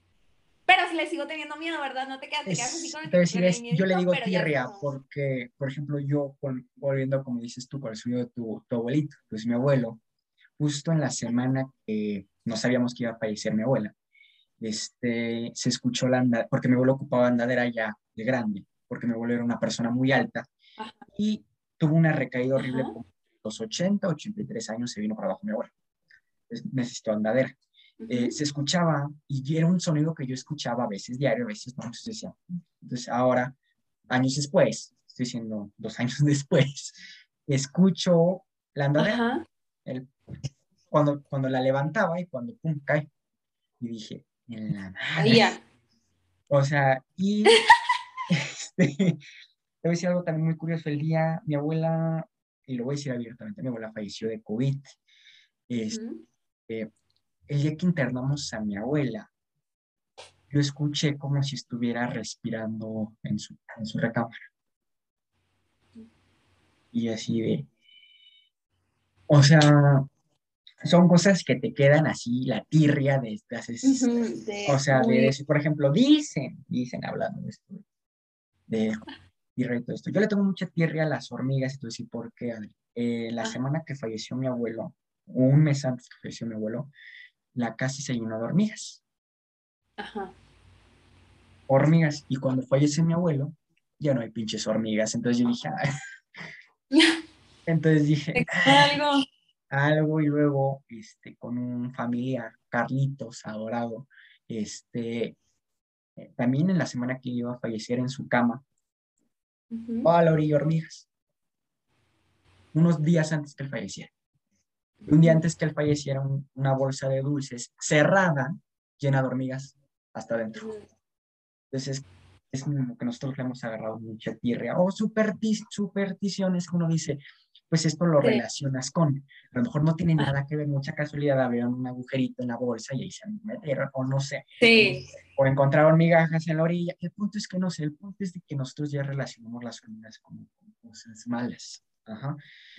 Yo por eso le tengo mucha tierra a las, a las hormigas, sobre todo a los... Como ese mal augurio, ¿no? Que, que hay a veces, o sea, el, decir de que es que sí, es como que esto es un mal augurio, ¿no? O, o algo así, ¿no? De que algo. Yo descubrí algo que es para, dejando esto, descubrí algo que se llama cascarilla. Es como un, más adelante lo enseño. Es como una cosita que es como que es hecha con cáscara de huevo molida. No me ah. preguntes cómo la Te la pones en forma de cruz aquí, aquí y acá. Ajá. Y, y desde entonces he dejado de ver yo sombras. Porque se supone que es como otra protección espiritual y al momento de la Santa Cruz te protege. Ajá. Esta casa, Adri, la hemos bendecido miles de veces. y, y, nomás no, o sea, y nomás no se arma para... No se arma. Mira, mi abuela era de... Mira, yo me acuerdo mucho de niño con el agua bendita, yo con mi abuela de, ah, no, a ver, hijo, porque los niños son puros de alma. Uno ya están, ahorita, ahorita las almas están más este, negras que, que, que este mouse. Este, entonces, los niños que son puros, este, se supone que son los que deben de ayudar a bendecir. Mi abuela sí tenía esa idea, porque mi abuela era súper católica de que a ella le tocó todavía, pregunta ahí en casa, de, de, que las mujeres tenían que entrar a la iglesia con velo, sin casarse, con velo, porque era respeto hacia Dios. Dice mi abuela, después me decían, después las mujeres hicieron huevonas y ya no la traen, ya no traen velo, pero deberían seguir trayendo velo. Así mi abuela era bien chistosa. No, son otros tiempos, son otros tiempos. mi abuela era, mi abuela era un tema, Adri, mi abuela era bien chistosa. Bueno, ese ya lo conté en otro podcast. Pero bueno, volviendo al, al tema es de que, haz de cuenta, te digo que aquí esta casa se ha bendecido miles de veces, la puerta se ha bendecido, las porque se supone que sean muros donde se recarga, o los muros de carga, las puertas, las ventanas, todo se debe de bendecir, que afortunadamente han caído terremotos y todo y nunca se ha venido abajo. la Ciudad de México es una zona hiperrasísima. Gracias a Dios no, se ha venido nunca abajo. No sé si eso sea por unas por otras Pues se ven sombras, pero no se cae la casa, güey. Entonces. Eh, creo yo que, que una cosa por otra, ¿no? O sea, sacrificando una cosa por la otra. Prefiero ver sombras a que se venga abajo, ¿no? Este, ahí hablando de las construcciones, Adrián, aquí en la Ciudad de México, no sé si allá en Nuevo León, Monterrey, haya esta costumbre que dicen que para que una construcción dure, deben de meter un cuerpo abajo. Un muerto abajo. Para que proteja. Aquí, mira, te voy a, y se los voy a contar a los que este, nos están escuchando en otras partes porque nos escuchan, casualmente nos escuchan un 20% en Austria, entonces, saludos. Ok, ok, muy bien. Me meto a ver, es, algo muy curioso, Adri, me meto a ver estadísticas. Nos escuchan en Austria, en Viena. Entonces, porque yo, Adri, creo que ya te lo conté, creo que sí, sí, escribo yo libros de, historia, entonces yo soy fan de Maximiliano de Habsburgo, yo soy, siempre he dicho que él es mi sugar daddy. este, de cuenta que una vez aquí en Monterrey estuvo una exposición este, de, de, Maximiliano, me acuerdo, estuvo muy bonita en, los, en el museo de aquí del, del noreste, se llama. Entonces, la verdad, o sea, como que lo, lo que veías ahí como que en ese tour, muy interesante, la verdad, un tema muy interesante. No soy mucho de historia, pero... Llegó a un país hecho en ruinas que mucha gente, ay, Juárez, wow, no, Juárez era un cabrón desgraciado que iba a vender México a Estados Unidos. Esa es la realidad, que a mucha gente se le olvida, estoy de acuerdo, y porque yo siempre he dicho, la historia está escrita por indios. ¿Y qué quiere decir indios? Mucha gente dice, indios de raza, no, indios de ignorancia es otra cosa, y eso es a lo que se refiere Maximiliano. Y al momento de su fusilamiento siempre decía que mi, dijo, eh, que mi historia no esté manchada por tinta india. ¿Qué quiere decir esto? Por tinta ignorante. Eso era a lo que se refería Maximiliano. Que Juárez no le perdonó la vida, que es algo muy malo, porque a él se la perdonaron. En una redada que fue por ahí, por cerca de Nuevo León, específicamente en Saltillo, una redada donde estaba Juárez ahí súper escondidito con Porfirio Díaz. Porfirio Díaz, según hizo una barrera muy impenetrable, ¿no? Y que llega el ejército austriaco porque se lo mandó su hermano eh, de Maximiliano, que era el archiduque de Austria en ese, le mandó unas fuerzas expedicionarias, pues eran más listas que las de aquí, por, según Porfirio Díaz, no, el muro de no sé qué, todavía allí está. Lo montaron muy bien, no sé. Pues no sé cómo entra Miguel Miramón, el príncipe de México, que así se autonombró muy egocentrista el señor. Logró entrar con las fuerzas conservadoras mexicanas y con las fuerzas austriacas. Y tenían a, y como, y yo lo cuento en un libro que lo estoy escribiendo ahorita, que es el, que es Yo soy Porfirio Díaz, 100 años de, sin temporada de gloria, que es un libro como si te lo estuviera contando Porfirio Díaz. Y yo como lo cuento ahí es de, como es México y como todo está jodido aquí, al momento que dispara Miramón, se le encasquilla la pistola. Ajá. Entonces, le en ese acto dice Miramón, le intentan dar otra, pero recibe una carta de Maximiliano de que le perdona la vida a Juárez. Y Juárez no se la perdonó a Maximiliano, entonces es una te la perdonaron a ti, ¿por qué tú no él? Ajá, o sea, es como que... Y todavía los, dejó, los dejaron escapar a Ciudad Juárez, Chihuahua, que es el norte, que antes no era Ciudad Juárez, pero los dejaron escapar por allá. Pero bueno, eso es otra historia. Pero volviendo con Maximiliano, es de que, como te digo, para mí es mi sugar daddy de toda la vida, porque casualmente mido lo mismo que él. Dato histórico, Maximiliano medía lo mismo que, que yo. 1,90.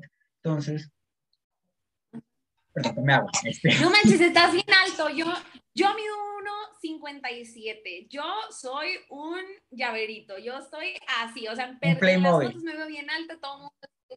O sea, todo el mundo es como que, oye, ¿cuánto mi... Cuando les he preguntado a la gente de que, ¿cuánto creen que mido? Todos de que 1,70 y yo, estoy así. O sea, soy, soy una cosilla bien chiquilla.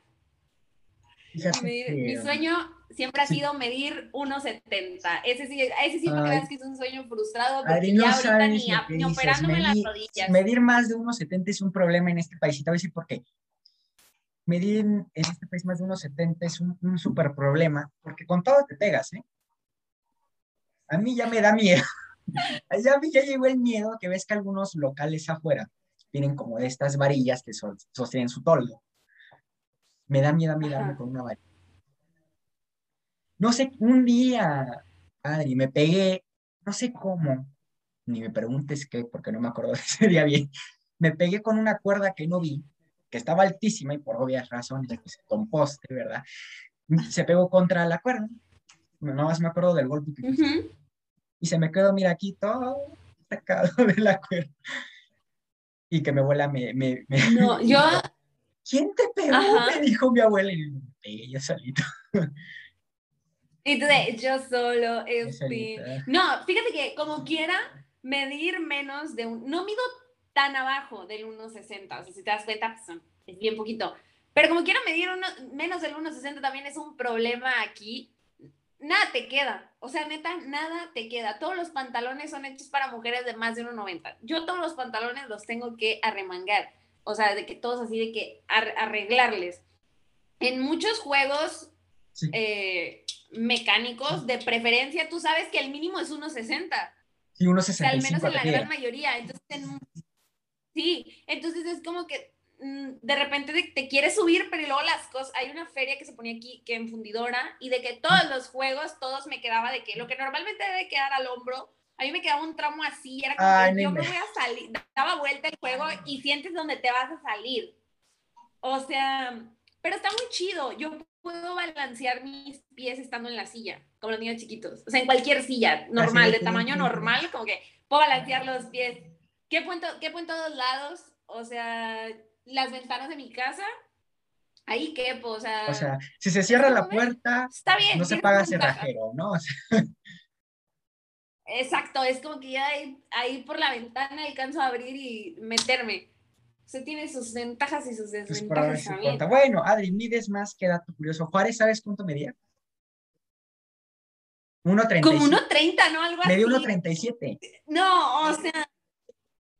No, pues una cosilla así. Y hubo quien le ganó. Madero medía 1.25.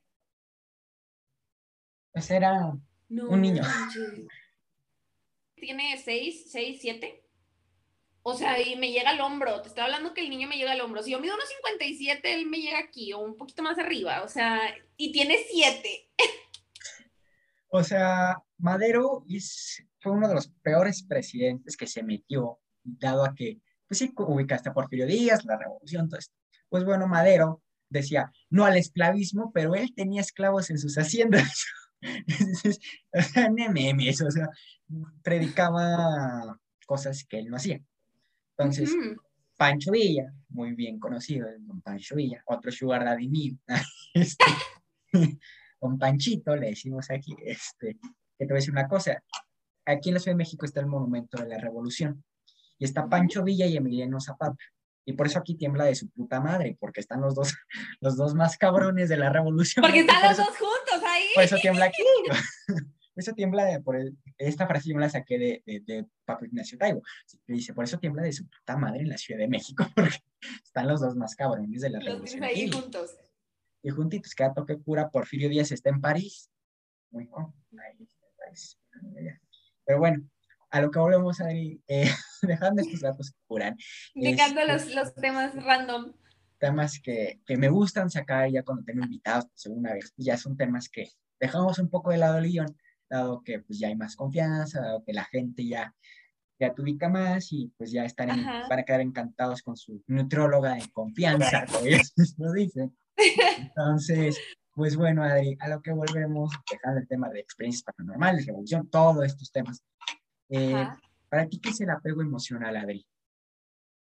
El apego emocional, creo yo que, o bueno, el, al menos en mi creencia, creo que es algo no muy, no muy bueno para la salud mental de cada uno de nosotros, porque el hecho de tener un apego emocional, ya sea a cosas materiales, el, a personas y así, eh, creo yo que, que no debería de, de, estar al menos así como un apego, porque creo que el hecho de aferrarnos a cosas que todas las cosas se acaban, o sea, en, en general. O sea, algún día es el teléfono que, que tienes se, se, va a dejar de funcionar, por más que te guste. La persona que está al lado tuyo, no estoy diciendo que, que, que te tenga que dejar, ¿verdad? pero pues hay situaciones en la vida que nos pueden quitar, entonces creo yo que el hecho de generar, y al menos eso me ha dicho mi psicóloga, el hecho de generar un apego emocional te genera una dependencia emocional en cierto punto, entonces yo siempre he dicho, no dependan emocionalmente de nadie, ni de nada, porque pues creo yo que luego nosotros no vivimos y al final de cuentas nos va a quitar esa paz mental que nosotros tenemos, el hecho de decir, oye, es que si hago esto, sé que luego la persona ya no va a estar, o sé que va a pasar esto, o sé que va a ser... Entonces te adelantas a situaciones tan en el futuro que te genera ese sentimiento como de ansiedad. Entonces creo yo que, que el apego emocional es en base a, a emociones no tan buenas, que nosotros creemos que son buenas, pero al final son como que no, ¿sabes? No tan buenas, ¿no? Ajá. Ok, oye Adri, pues ¿cómo te defines espiritualmente ya hablando de los fantasmas, religión un poco. ¿Cómo te defines? bueno, mira, como te digo, yo soy, yo soy una persona católica, católica por, por elección, y, y creo yo que el hecho de ahorita al decir como que, ay, soy católico, soy cristiano, soy ateo, soy así, nos, hace, nos estandarizamos, ¿no? Decimos, ah, es católica, es esto, esto, esto, esto, esto, lo otro. Y es como que no, oye, espérate, ni siquiera me conoces. Entonces creo yo que, este, quería como que aclararlo, ¿verdad? No todos el hecho de que seamos de algo significa que vamos a hacer eso y que estemos completamente de acuerdo y no decir con una venda en los para ciertas cosas. No quiere decir que seamos muy mochos por una cosa u otra, ¿no? Como se dice. Entonces, mi espiritualidad católica, ¿verdad? A mí es lo que predico, okay. lo, lo hago, lo pongo en práctica. Entonces, eso siempre lo he tenido bien grabado y siempre me lo enseñaron mucho en mi casa de decir, oye, si tú predicas esto, tienes que poner esto en práctica. O sea, y no me refiero a predicar de que, pues claro, no te vas a poner como apóstol ahí de que, y esto dice, no, o sea, sino decir, oye, pues yo sé que ahorita o sea, sé que mucha gente se clava, por ejemplo, en la Biblia, de que es que en la Biblia dice que esto y eso está mal, porque no sé, es como que, a ver, espérate, estamos hablando de años, o sea, demasiados años de hace dos mil años estamos hablando. Ajá, entonces es como que, oye, todas esas cosas y, y en este cursos de iglesia y todo me han, me han dicho como que, oye, esas cosas se tienen que adaptar ahorita. O sea, el amor al prójimo, pues antes era como que ábrele las puertas de tu casa al extraño que llegue tocando la puerta. Pues obviamente eso no lo vas a hacer ahorita. O Te voy a decir una cosa, como diría Roberto Palacios, no se debe abrir la pinche puerta a nadie. Sí, o sea, es como que, oye, obviamente no voy a hacer eso, pero tal vez con eso quieres decir, tal vez hay que abrir las puertas de nuestro corazón a las personas que a lo mejor necesitan de nosotros en cierto momento. Entonces, si yo predico con esas cosas, por ejemplo, por, teniendo este ejemplo aquí, si yo predico con que, oye, hay que abrirle el corazón a las personas y así, pues si alguien se acerca a mí y me dice, oye, es que me siento mal por esto y esto, yo nomás le voy a decir, ah, pues échale ganas. O, ay, es que ahorita no tengo tiempo, o es que hay esto, pues ahí ya es como que contradictorio, ¿verdad? Obviamente es mejor decir, oye, ¿sabes qué? Ahorita no puedo, te marco después. O como dice mi psicóloga, oye, a veces no tienes que tener palabras, a veces la gente no busca palabras, a veces la gente busca el apoyo. Entonces, te digo, no nos sirve de nada meternos a la iglesia todos los domingos y estarte confesando cada tres días y estarte golpeando el pecho de así para que luego salgas y seas, perdón la palabra, pero eso es un desmadre de persona, o sea, no, es una frase que decía, creo que le decía mi abuelo o mi abuela, este, farol en la calle y oscuridad en la, en la casa. Así no se puede en la vida. Exactamente. Exacto, así no se puede. Y conozco gente, o sea, conozco, conozco gente, digo, no voy a decir marcas, pero, o sea, conozco gente que literal en su Instagram lleno de que, ay, Dios, esto y que esto y que aquello y así, y que esto y que el otro. Y luego al final los conoces en persona o los ves así, de que dices tú, oye, espérate, oye, eso no va de acuerdo. Y creo que eso aplica en general, o sea, creas en lo que creas.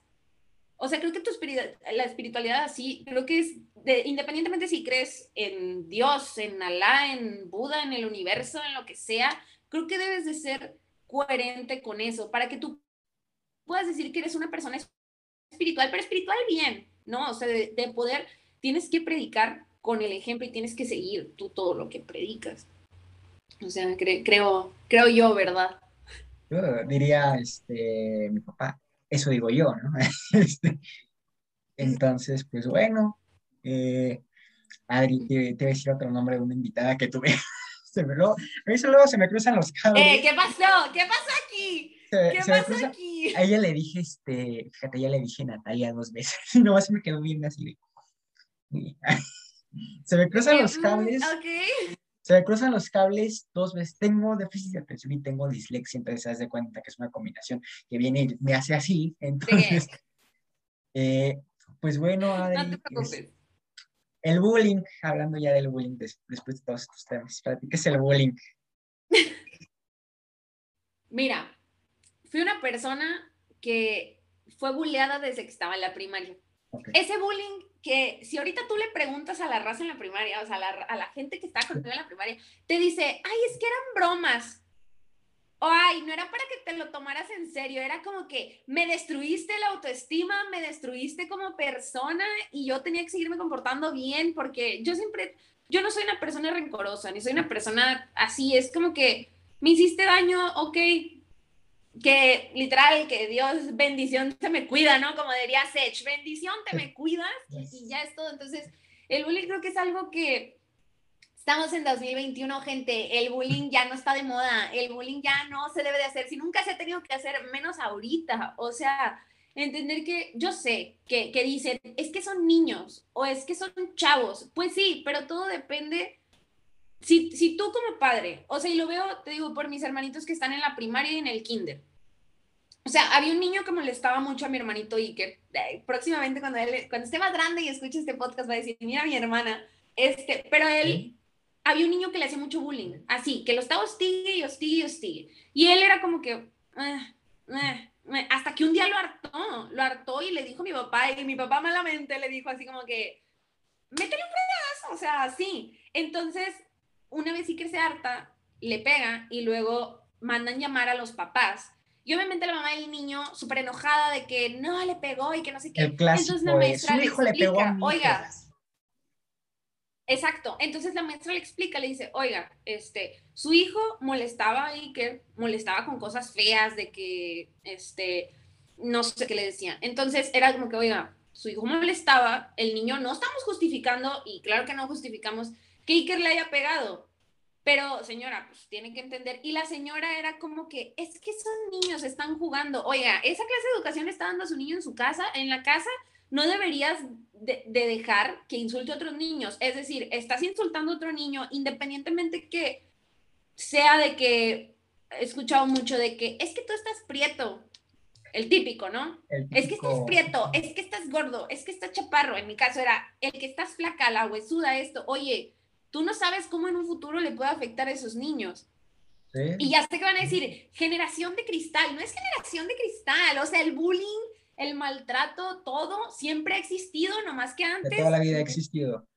Exacto, nada más que antes no se hablaba, todo se callaba y era como que así, y ahorita ya no, o sea, ahorita ya es como que, oye, como padre debes enseñarle a tu hijo a que no le diga cosas a los niños en la escuela, niños, niñas, y esta es la educación que debes de traer de decir, ok, maestra, el niño le pegó, ok, ya lo regañaron al que le pegó, pero a ver, el mío, no decir, ay, es que son niños, o sea, no, señora, no, probablemente esté criando a, un, a una persona que sea potencialmente violenta en un futuro. Voy a decir una cosa, Adri, y es algo que me, siempre me han dicho en mi familia. Los criminales no nacen, se hacen. Porque te decía una cosa, a mí me robaban en la primaria. Decir, es cabrones, y así lo digo ahorita, me robaban desde la plumita. Ajá. Y tú trabajó muchos años en MetLife. Ajá se hace cuenta, me daba plumitas de MetLife y cositas. Por eso fui fan de Snoopy, porque eh, MetLife fue este, o muy, pues veces logo de Snoopy, no me daba plumas.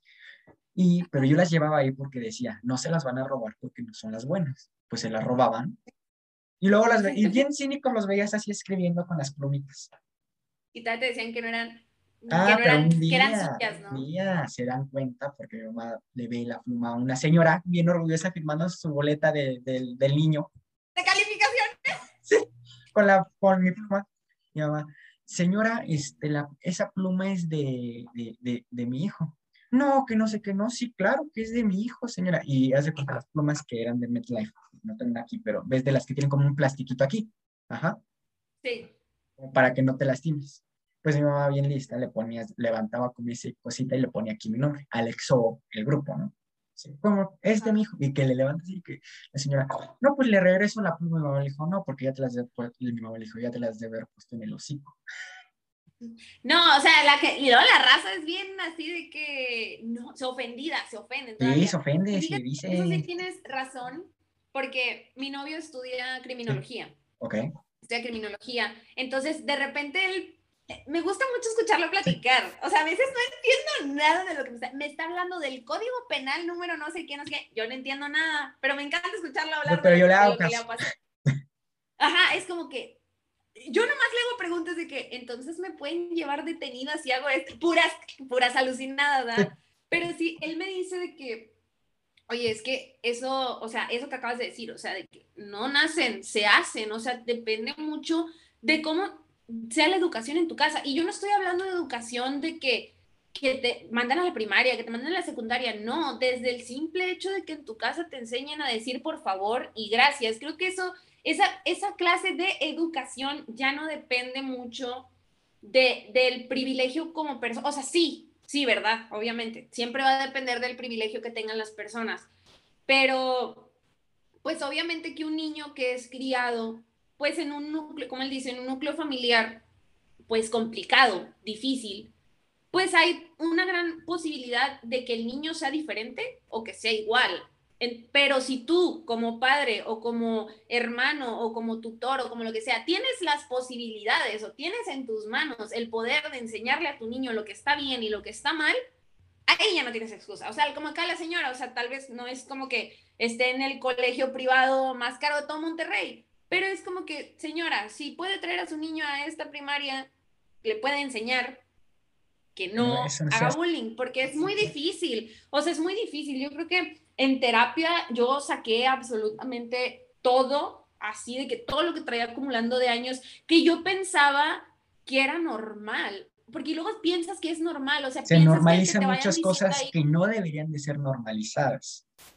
Exactamente, o sea, es como que, oye, o sea, mucha gente me decía de que, ay, es que a ti te, o sea, que te dijeran flaca no era bullying.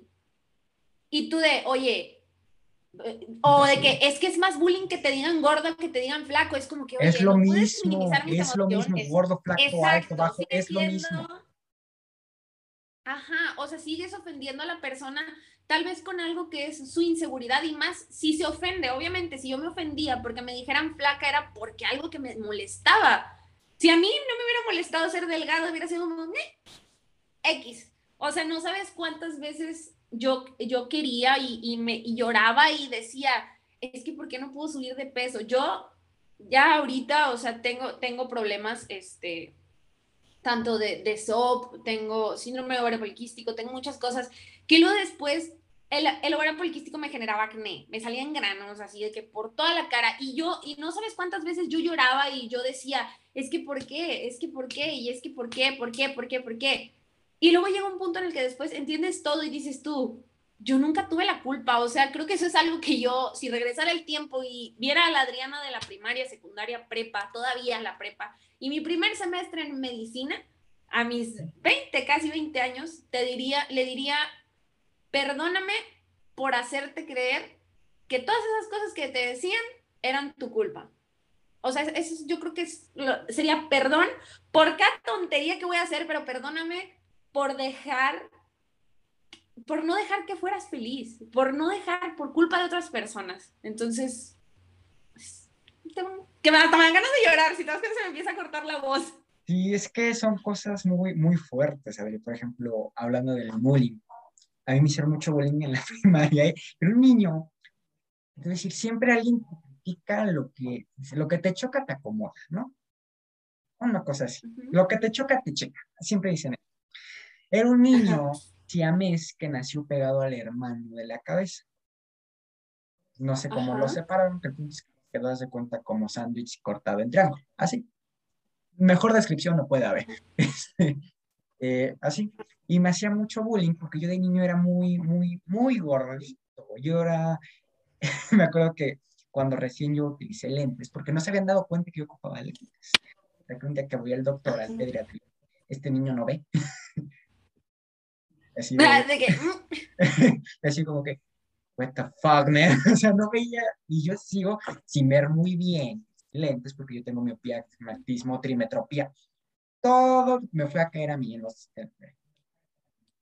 Same, hermana, same, same. De, de, de, de, pena. Este. Yo sufrí mucho por, por eso yo traía, ¿te acuerdas? No sé, vamos a mencionar marcas como no nos patrocina nadie, pues podemos decir las cosas que se nos hinchen. Yo ocupaba unos lentes que eran los famosísimos Miraflex. Eran los que les hacías así, como pues bien niño, pues, pues para que no los no quiebra unos de armazón, pues un Miraflex para que se haga así. Yo tenía unos Miraflex calabacísimos azules, creo que aquí tengo una foto. Este, si no, mi editor ya la pone. Ya pondrá la magia. Les pondrá una imagen aquí, inserte imagen aquí. Así le dejamos las indicaciones a, Alexis, que hoy no lo pudiste conocer porque tenía que irse a comer, este, Alexis. Que regularmente les mide el audio, pero este, se tuvo que ir a comer. Y mi otro editor, Alan Ponce, se le descompuso la computadora en estos días, entonces estamos solucionando problemas del internet. Bueno, aquí le, aquí le vamos a hacer una seña para que ponga la imagen en donde guste. Alexis ya te sabes tu trabajo, mi niño. Entonces, volviendo al tema, yo ocupaba esos lentes azules y llega un día y me dice un niño, saludos Pedro, que era mi amigo en ese entonces, si apareces Porky, me dijo, y me dijo, pareces Porky, me dijo, y yo, ¿eh? Y yo así de, pero no, ya, aquí en directo en el podcast, te voy a decir, no, yo, es una cosa, yo no me veía tan pinche, a ver. o sea, a ver si la encuentro. No, es que sí en cañón. Cuando, o sea, siento yo que la gente que más te critica es la gente que menos hace o la gente que menos pone el ejemplo. Tenía una amiga que de hecho todavía tengo contacto con ella. Y te digo, no voy a decir marcas, que una vez, me acuerdo que estaba de moda una canción de Rihanna. Entonces, esa vez andábamos, estamos en la secundaria. O sea, te estoy hablando que para empezar era como primero de secundaria. Tenía como 12, todavía ni te acabas de desarrollar, pero pues claro, no les interesa eso, porque nadie sabe de biología en ese entonces. Entonces me acuerdo que esta chava me decía así como que, de que todo lo que yo hacía, o sea, todo lo que yo decía, oye, es que mira, esta blusita se me ve así. Sí, se te ve padre, pero a fulanita se le ve mejor porque el típico, lo llena más. O sea, que era lo que a mí me... Eh, lo llena más. Y, y yo así como que, ella ni siquiera o sea, si te puso lo que. Después me decía mi mamá de que si ella se pusiera esa blusa, ni le quedaría, pero pues le encanta andar hablando. Es una cosa, mi abuela siempre, me, mi abuela me levanta la noche y déjalos, hijo, déjalos, son, están, son niños, me decía, mi abuela, la, clásica que me decía para, así, clásica de mi abuela, juegan fútbol en la calle, hijo, son unos pelados. ¡Fuera! no, este era yo, Ari, de niño, no sé si se alcanza a ver una. sí, te ves bien chiquito, tiene la misma cara. He de admitir, tiene la misma cara. Así calabacísima yo estaba, me vestían bien así, mis papás me vestían bien calabaza, con mis sombreritos, con mis camisitas, con mi... Yo era un señorcito de chiquito, me, me, traumaron, Adri, porque hace cuenta, yo no decía, ay, me pongo esto, no me decían, aquí. Y me acuerdo de yo estar sentado en mi cama y nomás hacer así para que me vistiera. No, mi mamá siempre me vestía muy bonito. Créeme que mi mamá era de esas señoras que me quería vestir vestiditos, blusitas, y yo no quiero, quiero esa playera que tiene de Spider-Man pintado. Y es fecha todavía, que, que, que, soy así de que, pues playerotas enormes. Es que yo nomás tengo dos, tres modes, el de usar vestido, el de usar ropa holgada enorme y el de ropa de ejercicio. O sea, de ahí en fuera no tengo. Oye, y luego volviendo al tema, esta chava siempre así estaba, entonces... Sí este, ahorita cuando subo de peso, de buena manera, obviamente, ejercicio, dieta y todo, la chava de repente me empezaba, o sea, me empezaba a decir de que me hablaba y de que, oye, amiga, es que esto, oye, amiga, es que el otro, y yo, no soy tu amiga, soy tu conocida, o soy así. Alexis, inserta una foto de Adri actualmente, aquí, insértala. para... Mi antes y mi después, ¿no? de que... Sí, vamos a buscar las fotos porque creo que ellas tienen en Instagram, vamos a buscar. Ah, claro, claro. A ver, creo que no, subí una hace, poquito. Entonces esa chava, te digo, siempre estaba así como que con eso y después me doy cuenta y digo, ¿de qué te servía tirar todo tu hate? O sea, ahorita es como que todo tu hate y todos tus comentarios de broma no te preocupes, me ayudaron a ser la persona que soy hoy, así que no te tengo rencor, no te guardo rencor. Todavía está, deja tú, todavía están mis close friends. De, tengo muy poquitos close friends, pero después de escuchar esto se va a dar cuenta y, tú sabes quién eres. De, es decir, el clásico, tú sabes quién eres. el saludo. Y mi mamá decía, era una, es una persona muy envidiosa, o sea, ya, y todo lo que yo hago, es, o todo lo que yo hacía, era como que todo lo criticaba, todo, todo, todo, todo. Y luego después, yo le tomaba mucha importancia y luego después fue como que, X, o sea, lo pienso y digo, si ella no me hubiera comparado con todas esas chavas, tal vez yo no estaría donde estoy ahorita. Mira, creo que aquí, a ver, okay, a, bajar el brillo. ¡Ah! Es para el otro lado. Eh, ok, sí, sí, se ve la diferencia. O sea, es una cosa, le cachetada con guante blanco a lo que digo. Sí, yo dije, no te voy a callar diciéndote las cosas, pero te lo voy a callar demostrándotelo. Y así a mucha gente. O sea, me acuerdo que en la prepa, en la prepa era igual, o sea, en la prepa muchos chavos de que, ay, la flaca y tu amiga, tu amiga de que con la que te juntas está de que súper acá y tú no. Era como que, ah, tú estás carita, ¿no? O tú estás, tú estás carismática y yo de, y siempre nos comparaban, e-, era esa amistad con la que siempre me comparaban o que siempre era como que así. Y luego después, este, les demuestras todo lo contrario. O sea, les demuestras de, para empezar, tú no me tienes ni por qué comparar, nunca me debiste haber comparado porque ella brilla a su modo, yo brillo a mi modo. Y, y cállate, o sea, siempre me pasa del, oye, soy fulanito de la secundaria, ¿te, acuerdas? Y yo, sí, y yo, sí, vato, y todas las regresiones, así de que sí, vato, eras el que me hacía bullying y ahorita te sientes con una satisfacción de rechazarlos cada que te invitan a salir, porque es como que, toma, de que toma, y todavía hay raza, o sea, todavía hay gente que, que cuando me ve eh, en historias o cosas así, es de que, ay, ella es mi amiga y yo, güey, ah. ni te topo. Lo has dicho, Así, cuando intentaron, este, ¿cómo se llama? Este, intentaron, una disculpa por el sonido de los adorados tamales en esta calle. No sé si se escuche. No te preocupes, qué rico, un tamal. Este, volviendo al tema, este, siempre que ven que ya estás tomando fama o lo que sea, siempre es de, ay, hola, ¿te acuerdas de mí? Mira, de la secundaria me han contactado dos. Saludos. Como dices tú, ahora sí voy a decir marcas porque no quiero que digan, salió en su podcast, ¿no? Sin decir marcas, pero saludos. Saludos. Este, eran unos cabrones, unos cabrones conmigo. Yo fui muy fan, mi mamá trabajó un tiempo en una revista de, como editora en una revista de motos BMW. Se llama Boxer Motos. Entonces, se hace cuenta. Eh, ahí me, me, trajeron unas cosas padrísimas de las rodadas que hacían de los clubs, porque con la federación y los clubs son como otra cosa. Ahorita no me acuerdo cómo era, antes sí me acuerdo. De los clubs de BMW de Oaxaca, no, unos super mochilas, ya ver, de BMW, padrísimo, de las motos. Ajá. Entonces así de, ah, padre, o sea, y de pronto que como vieron que cositas así bonitas, oye, ¿y en cuánto, me puedes traer una? Y yo le decía, huevos, güey, o sea, o sea, la no, cosa que me decía o sea, de, como veían así, yo me acuerdo mucho de un morral, tal cual morral, de los que todavía son cositas así, como muy tradicional, pero muy padre porque tenía una alebrije, pero el logo de BMW. Ya estamos diciendo muchas marcas, no nos están pagando porque no crean que, que hay pago aquí. Este, esto es por puro mero. Próximamente, esperemos.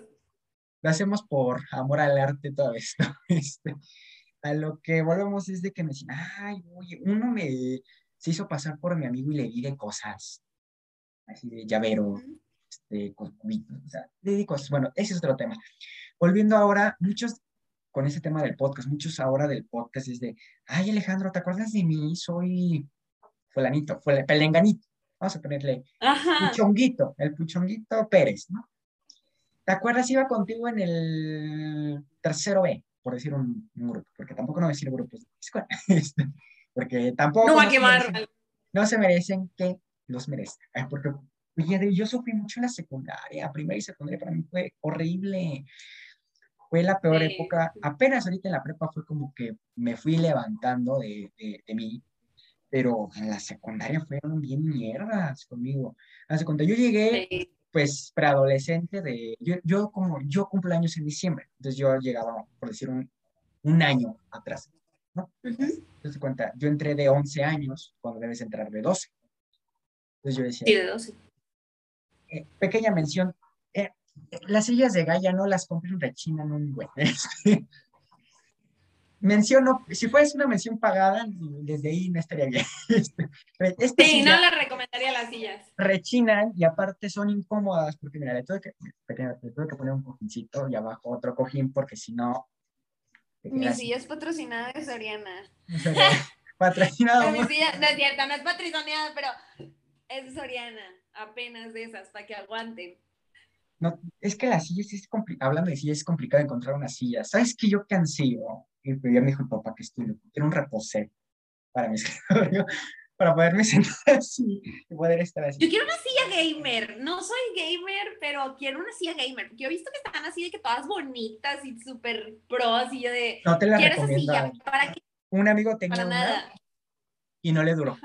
Se deshacen porque son como tipo asiento de coche, pero obvio no tiene la calidad de un asiento de coche. Se le deshizo sí, no, pues no le costó ahí. Bueno, si alguien este, que esté escuchando este podcast hace sillas de buena calidad, este, podemos llegar a un trato, podemos llegar a un acuerdo para que nos manden sillas. Un patrocinio, una mención en el... Una mención, una mención. Unas este, historias con Adri. claro, este, para una silla gamer chida de calidad. Ahí contáctenos, este, tus arrobas, Adri arroba Adri Delgado en Instagram, arroba Adri Delgado 1 en TikTok, si gustan seguirme. Mira, mira, hay una sillita gamer, no estaría nada mal. Ándale. Volviendo al tema, la secundaria y primaria para mí fue horrible. En la primaria, bueno, que me desvié mucho del tema de la primaria, para mí fue horrible. Adri me ¿Sabes qué me decían? Pues tengo que estar gordito. Bueno, rellenito. Sean bota, bota, que no es pelota, es Alejandro que rebota. No manches, oye, son bien creativos, es lo que me cae bien gordo. Digo, ¿cómo? Para esto sí les gira. ¿Por qué? ¿Quién les dio? Yo dije, para esto sí, para esto sí la armas. Yo dije que te pongan a escribir un cuento, una frase en español, no se te ocurre nada, pero para hacerme una frase que me haga bullying, ahí sí te vuelves poeta, mijo. Poeta, son este, creativísimos. No sé por qué. Me decían eso y luego me decían, este, un el niño que tengo que tenía la cabeza de sándwich, su hermano, me escupió un día en mi comida. Así de hijo de puta. Así lo digo con esas palabras. Y perdón, me va a hacer un tirito. ¡Qué, qué grosero! ¡Qué grosero! Me, me, me escupieron en mi comida, Adri. Así, por eso lo digo con estas groserías. Porque imagínate. Sí, o sea, mi jefecita, tu jefecita echándose, eh, levantándose temprano para echarnos lonche, para que nos o sea, salgan con esas cosas, qué feo, qué me feo. Ay, y luego me mandaban a amenazar estos pinches escumples. Sí, fíjate, ¿qué, ¿qué, es mi coraje? Que como ahorita le dije, hijo de puta, pinche escuincle, cabrón. Pero, Sacando todos los traumas de la infancia, ¿te das cuenta? Es, sí, aquí es eh, psicólogos, este, mi reina, mi reina y asociada. Espacio abierto, espacio abierto. Este, mi reina y asociada ya sacamos nuestra marca de, de psicólogos. Este, es el tema. Este, me, me mandaron a mencionar, ahorita porque no tengo aquí un sacapuntas. Ah, no, sí, sí. Este, saco aquí mi botecito. Ah, no, no tengo sacapuntas. Quedé mal. Este, según ya tenía aquí un sacapuntas, este, me mandan con un sacapuntas y me decían, este, con un sacapuntas roto de la navaja. Así te van a partir tu madre, así vas a quedar. Niños de cinco años diciendo estas palabras. Así me decían. Así me decían. Yo, en la, porque te en las primarias te formaban así, ¿no? Para salir. Pues entre que la formada así me mandaban a amenazar, así te van a partir tu madre, así vas a quedar. Qué groseras, qué groseras. O sea, no sé, fíjate que nadie que, que me acuerde yo de mi primaria, secundaria y de la prepa acabó mal, gracias a Dios. O sea, todos, ah, a pesar de hacer de, primaria. Gracias a Dios no me acabó mal. Nunca les decía el mal, pero nunca acabaron mal. Los de mi primaria, ya nadie, nadie, nadie, nadie, nadie, de mi primaria ya nadie este, estudia. De mi secundaria se volvieron alcohólicos. De, y así lo digo porque jactan de subir que se están tomando, uh, arroba corona MX, que se están tomando una, una cerveza. No me gusta la cerveza, pero... Así sus micheladas que a mí personalmente, yo no, mira, te voy a decir una cosa, yo no fumo, no tomo, no tomo ni consejos, con eso te digo todo, o sea... No tomo ni los consejos que me da mi jefecita, quieren que ande yo tomando en, Quieren que yo ande tomando alcohol. ¿Sabes qué es mi droga? Y sí, sí lo digo, mi droga son, de hecho, está, lo traigo, los los frutos secos. Muy bien, pausa comercial de la nutrióloga. Los frutos secos son muy buena fuente de, grasas buenas, la verdad, son, son buenísimos. Es recomendado consumir al menos 10 almendras, un poquito de almendras diario, almendras o cacahuates, no nueces de la India, cualquiera de esos, es muy bueno. lo mío, fíjate, que son las galletas de Costco. Algo, la comida de Costco. Yo a la comida de Costco no le sé decir Antes de la pandemia en mi prepa venía una niña con las galletas de Costco te las enjaretaban, a mí me las enjaretaban en 100 pesos y yo las pagaba. Sí, o sea, y, era un negociazo eso. Ya las subieron de precio, al menos aquí en Monterrey. Antes la caja costaba de que 98 pesos y ahorita ya la subieron a 120. Y luego después, cada que yo le decía a mi mamá de que es que las venden en 10 pesos cada galleta, ¿no? 10, 12 pesos cada galleta. Y mi mamá, ¿cuántos días a la semana compras galletas? ¿Cuántas galletas compras? Cómprate la caja. Y yo de, ¿Cuánto dinero la razón. mi bolsillo y terminaré comprándolas yo y me llevaba, echaba dos, ¿no? De que en el, en el DC. Yo a la comida de Costco, o sea, quien me invite por comida de Costco, quien me diga, eh, vamos por comida de Costco, yo no puedo decir que no. Cuando tú pones la hora, yo le caigo, o sea, Pues tapado el Uber, dice la sirve para eso. Pero sí, a mí me vendían esa, fíjate, en mi, en mi prepa antes, saludos escuela, tampoco no voy a decir dónde porque este, tuve un medio problema ahí porque en un podcast mencioné mi escuela, los de la escuela no puedes mencionar al colegio. Este, este, a lo que volvemos. Gracias, a Dios, a mí por mi uniforme de paramédico no me han prohibido nada, no me han dicho nada, era con el miedo que yo vivía y ahorita es como, publicidad, pero bueno. Publicidad. Entonces, qué bueno me dices para decir marca. publicidad chingona, este. Ah, volviendo al tema, este, en mi escuela surtían la, la cafetería, la surtían con Sam's Club y con Costco. Lo surtían con cosas de ahí. Los, fíjate, Adri, el la rebanada de pastel imposible del, del, del Sam's Club, que no están tan caro, nos la vendían en, creo que 80, 90.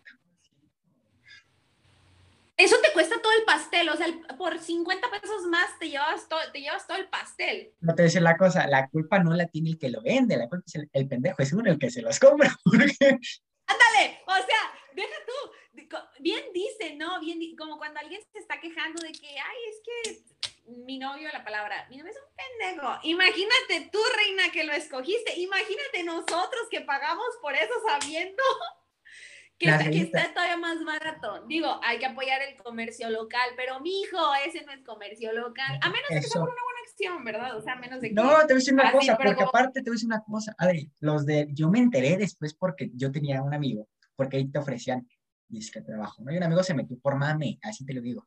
Se metió, se metió y ya ahí lo veía hacer y yo llegaba y le decía, de una ventanita y yo le tocaba y le decía, y así, ¿tienes para escanear aplicación? Por lo de Starbucks, ¿tienes para escanear aplicación? Y se moría y se una, una historia.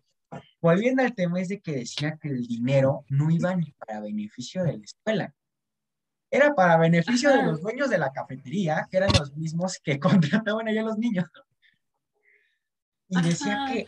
Es que, es que creo que las cafeterías, les las, las prepas así, creo que les cobran como una renta, entonces es como que como tal es su dinero, pero a la vez... La escuela no les cobraba nada, nada. Ya se contagia hablando de cifras. decía que, decía, ay no, Alejandro, en un muy mal jodido día, este, cinco mil pesos. no, jodido día, imagínate en un buen día. Eh, imagínate un buen día, sí. decía que los buenos días era cuando era quincena, porque pues los tomas, toma, no toma, mi niña, y este, cuando era así como, cuando hacían luego eventos dentro de la escuela, hacían eventos de que Día de Muertos, cositas así, ¿no? Era el día donde más se vendía. Que tocaba de más donde más se vendía comida, porque aparte vendían comida que ellos mismos hacían. Una porquería, y un día compré, compré un club sandwich horrible de, de, pollo. Ay, yo qué rico, no, pollo, crudo me lo dieron, empanizado, pero crudo. Pero crudo. No, fíjate que la cafetería de mi facultad es, es, muy buena, es facultad de nutrición. O sea, si la comida lleva, está fea, pues le pierdes esperanza y la fea a la facultad. Pero hay unos chilaquiles que nomás de pensarla se me hace agua la boca y Ah, no, o sea, son la gloria. por mi escuela, como unos 15 minutos hacia adelante, había unas, unas tortas de chilaquiles. Hijo de su pinche madre, deliciosas. deliciosas que si alguien, la torta de este tamaño. Si alguien... Era la torta de este tamaño. Y le ponían, este, te decían, ¿quieres carne asada o milanesa de pollo? Y así, ah, no, pues carne asada, ¿no? Te ponían así, no, no, deliciosa, ay, deliciosa. Asada no es carne asada, perdón. De, se tenía que decir y se dijo. Su carne Aquí no, asada no es carne, carne asada. el paquete de bispeces del, del supermercado. Esa es nuestra carne asada para nosotros. No, no, perdón, perdón, lo tenía que decir y perdónenme, no es con afán de ofender, pero carne asada, nomás la de Monterrey. Si quieren una buena carne asada, Monterrey, porque... La tierrita de la carne asada. No, no, no, no. Eh, la, mi novio tiene familia en Tampico. Tampico, Tamaulipas, saludo a los que estén ahí. Eh, si es que la familia de mi novio, de, pura casualidad, todavía, eh, su papá, eh, mi, suegro y mi suegra, me, me, platican de que cuando íbamos allá de, no, la carne asada ya es una, confírmenlo, de, es una milanesa, o sea, la que nosotros aquí comemos como milanesa, así la delgada. Aquí es igual, el, digo, el paquete de bistec, no sé cómo ya se llame, en Monterrey, el paquete, aquí se llaman bisteces. Los bisteces de, de cirlón de res o de lo que tú quieras, que son como corte de carne flaquito, que es así. No, es que aquí normalmente la carne asada es como que arrachera, cirlón, este, eh, no, no, aquí, a la arrachera aquí no le decimos Pero es, un, este, carne asada, aquí es carne, así tal cual es, es carne, es un corte de carne así. No, o sea, sí son corte de, sí, son corte de carne, pero normalmente es lo que usamos para parrilladas, que, que es la carne asada y así. O sea, si tú quieres hacer una buena carne asada, si tú quieres así, es como que que tu arrachera, que tu cirlón, y son unos cortes así como que. O sea, aquí son las chidas, o sea, aquí. mira, Adri, aquí te venden, no sé ya cómo vengan. Aquí, este, así la, la rachera, hablando de rachera.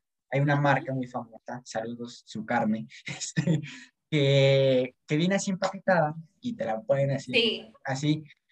Mm, y hace cuenta aquí, aquí no es de vamos a sacar el asador, saca el sartén y le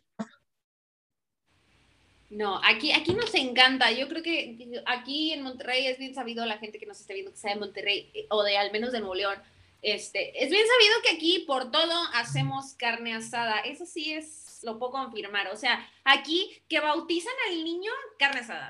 Que la confirmación, carne asada. Que el aniversario, carne asada. Y sí, somos muchos a Oye, Adri, una pequeña pregunta. ¿Es cierto que en Monterrey, precisamente en Monterrey, Nuevo León, en cualquiera de las ciudades, es como la religión como más que algo espiritual, un estilo de vida. Porque dicen, conocidos dicen que es así, wow, que diga, no, wow, mi hijo fue este monaguillo de padre de la iglesia, no sé, que es así como que dice. ¿Es cierto? Ajá. Eh, ¿Qué? ¿Lo de, ¿Lo de la carne o cómo, cómo, cómo? No, como que se me cortó. Bueno, te digo, dicen, dicen, conocidos, y dos, tres conocidos que se fueron a vivir a Monterrey unos meses, me dicen que este, en Monterrey, específicamente en Monterrey, Nuevo León, es como muy guau, así decir, wow, mi hijo es monaguillo, que es como más la religión, es como un estilo de vida. ¿Es cierto? Mm, eh, yo creo que no es así como que, wow, yo creo que eso era más antes, porque o sea, yo escuchando platicar a mi mamá, a mi abuelita, bueno, mi mamá no tanto, porque mi mamá está muy joven, la verdad, pero a mi abuelita o así, era como que no, que fulanito, este, cuando estaba joven, ayudaba en la iglesia y era no sé qué y así, y eso sí era como que... Como que... En sus tiempos, ¿no? Ahorita es como que, eh, como que ahorita ya, o al menos en mi familia no, no lo es tanto, o no he escuchado, de hecho no he escuchado, no tengo amigos que digas tú de, ah, es esto, wow, o sea, creo que por el mismo hecho de que ahorita ya lo de la religión y todo eso hay mucha controversia y por lo mismo que ahorita la raza pues es más desmadrosa, por así decirlo, entonces ya es como que de repente los ves de que de, de ¿no? Y tú de, ay, no, no te la compro, ¿sabes? O sea, ya es como que, nada, mi hijo, no te la compro. Entonces, como que no, o sea, creo que antes sí, ahorita ya, como ¿Ya no? Es que fíjate que me dijeron mucho eso, te lo iba a preguntar de que no es que en Monterrey, wow, o sea, es así como que mi hijo fue monaguillo de la iglesia de, de San Pedro, ¿no? Por decir una, porque aparte dicen, no sé, dicen, dicen, a ver, tú que eres de, de Monterrey, que San Pedro es wow. ¿De acá?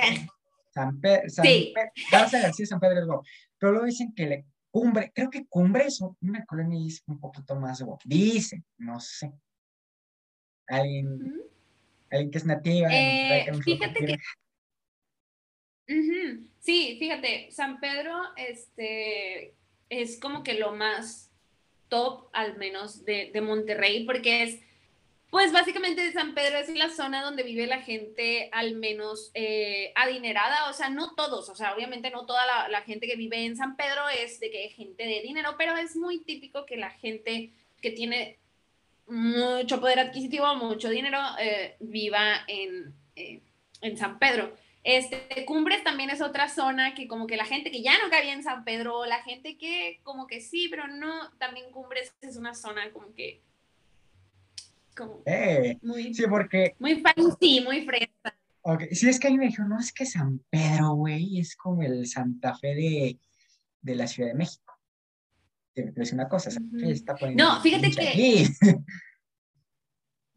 No, fíjate que a mí, este, eh, yo hago el súper en Sí. San Pedro porque vivo, pues, no voy a revelar ubicación dada con Sí, coordenadas. Dada que nos pueden escuchar gente de Monterrey y, rumbos. va- y van a estar así todo el día sin... Sí, ¿Dónde vivo para pa estos rumbos. No voy a decir exactamente dónde, pero vivo más para este lado. Así. Entonces sí me ha tocado, sí me ha tocado gente de que, hey, te viene el HIV tal, de que haciendo despensa y yo. Qué oso. Qué oso, ¿no? ¿Qué, qué Oye, que te oso? una cosa, O Adri, sea, el HIV aquí no existe en la, en la capital. No existe. No, No existe, no existe. ¿Sabes qué hay? ¿Sabes que hay muchos estamos plagados? De Walmart, De Sam's Club, Costco, Ah, así poquitos, pero hay. Este, Superama, que ahora pasó a ser Walmart Express, que te voy a contar una anécdota muy chistosa de mi papá. Te Con el Walmart, porque mi papá agarra, lo, lo ves con su teléfono, este meses, Pero como señor, así, lo agarres con pues muy chistoso. Este, está, está, pide el Walmart en la aplicación. Es decir, tin, tin, tin, ¿no? El Superama. Pero fue en el cambio, en la transición, no sé si allá ya haya llegado, que aquí pusieron los Superamas, pasaron a ser Walmart Express, porque son tiendas más chiquitas. Pues bueno, pasó a hacer eso y le hablan y le dicen, señor, el señor Alejandro, también se llama Alejandro, porque en mi familia Alejandros abundan, Robertos y Alejandros abundan. Haz de cuenta que aquí en, en mi familia destapas una piedra y un Roberto, aquí un, ah, un Alejandro, o sea, abundan. Este, Sí. haz de cuenta. Le dice, no, pues, señor Alejandro, bien, hablamos de Walmart Express, pero pre a esto, mi, tío, mi papá hizo un pedido diferente. Ajá. Que haz de cuenta fue, en un, en el Walmart normal pidió y en el, super, y en el Superama lo pedía. Pues resulta que en el Superama, digo, en el Walmart, le dijeron, no, es que no tenemos servicio, entonces tiene que ir a lo de pick-up, que ves que es de que vas y recoges lo recoger. fue un pésimo servicio Walmart México, si me estás escuchando. Este, Pésimo servicio, porque se tardaron horas en entregar el súper, porque tal parece que dijeron, pues vamos a hacerlo, ¿no? Ahorita que ya viene el señor, ya vino aquí, vamos a hacerle su súper. Dijo, Ajá. hubiera salido la misma que yo me hubiera metido, pagado y todo, ¿no? Se tardaron Sí, o horas, sea, le no- entregaron la- dice que le, y sí, vi las cosas y como si las hubieran sacado del bote de la basura, pateadas. Este, y ya no pasó. Y ya le hablan de, del Superama dos horas después que pasa este, este problema. No, señor Alejandro Lin, es que no hay no sé qué cosa, pero con le dicen Walmart Express, pero no se, no se alcanzó a escuchar el Express. Y, Ajá. No, pésimo servicio, yo ya por eso fui por mi súper, porque ustedes son unos pendejos, no saben hacer bien su, su trabajo. Todo ofendido, todo el Superama. Y, y le dice el, y le, todavía el del súper en lugar de que en alguien debe de caber la prudencia, ¿no? No, el de su- pues es muy su problema y no sé qué le dijo. y que le cuelga y ese día ya la trajeron del súper por la confusión de, de Walmart y Walmart Express. Del Walmart con el súper. Fíjate que aquí nada más conozco un Superama que estaba de hecho por la prepa técnica médica, que era en la prepa que yo, estaba, que yo estudiaba hace años, este, bueno, pues de la que me gradué. Y nada más ese, o sea, aquí hay mucho HIV, o sea, yo creo que HIV, No, a mi parecer, tiene mejores productos. Adri. Aquí hay un lugar muy característico en la Ciudad de México que son las, la Comer o la comercial mexicana. Sí hay allá. Ujú. No, no, acá no. Aquí hay muchos. Soriana que dicen que es del norte. Pasan anuncios. O sea, me no Sí. veo mucha televisión como tal. O sea, soy más de Netflix y noticias, pues en periódico en línea. Pero me acuerdo que, que en la tele normal de repente pasan anuncios de la Comer y tú de, güey, aquí ni hay. Literal, es como los, los regios cada que pasan un comercial de la Comer. Güey, ni te topo. Porque aquí no. ¿Sabes qué? Aquí sí, mira, La- aquí, la no sé si, a lo mejor viste los comerciales hace poco, que es Julio regalado. Sí, Un señor sí. peloncito que sale 3 por 2 en pañales. ¿no? Que es aquí Sí, y yo, es una ¿de qué cosa, aquí es la estafa maestra del Julio regalado. Entonces, ¿por qué? Porque aquí hace cuenta, ¿Qué? vas y es comprobadísimo, ya lo hicimos una vez. Vas y hace cuenta un día antes a la comercial de San Jerónimo, que es una placita que está por aquí. este, y vas el desodorante está en 43 pesos, por decirte una cifra, ¿no? Y cuando llega el famoso Julio regalado con las promociones de desodorante, casualmente está en 54 pesos. le suben un poco más para que, este, que le salga, porque dicen 3 por 2, te tienes que llevar dos a fuerzas, o sea, pagaste ciento y cacho cuando pudiste haber pagado 80 y tantos. O sea, es para que tengan... Sí, es negociado. El marketing está bien cañón. Hay engaños. Entonces te digo, allá entonces no hay comercial mexicana, no, no hay. Sorianas, aquí nos venden que es de allá. Sí, sí, Soriana aquí sí hay mucho. O sea, aquí lo que hay son Sorianas, Walmart, eh, HB y de que Costco, Sam's, eh, Superama, te digo, hay como dos o tres. Bodega Urrera. Bodega Urrera, no sé si hay allá. Ah, sí, Bodega Urrera aquí es, este, aquí más hay mucha Bodega Urrera, pero hay una que es micro, no sé qué, y el nombrecito. Que son así como un tipo... no, aquí Y así de Bodega Urrera. Pero ahí también hay truco, Adri, porque tú dices una cosa.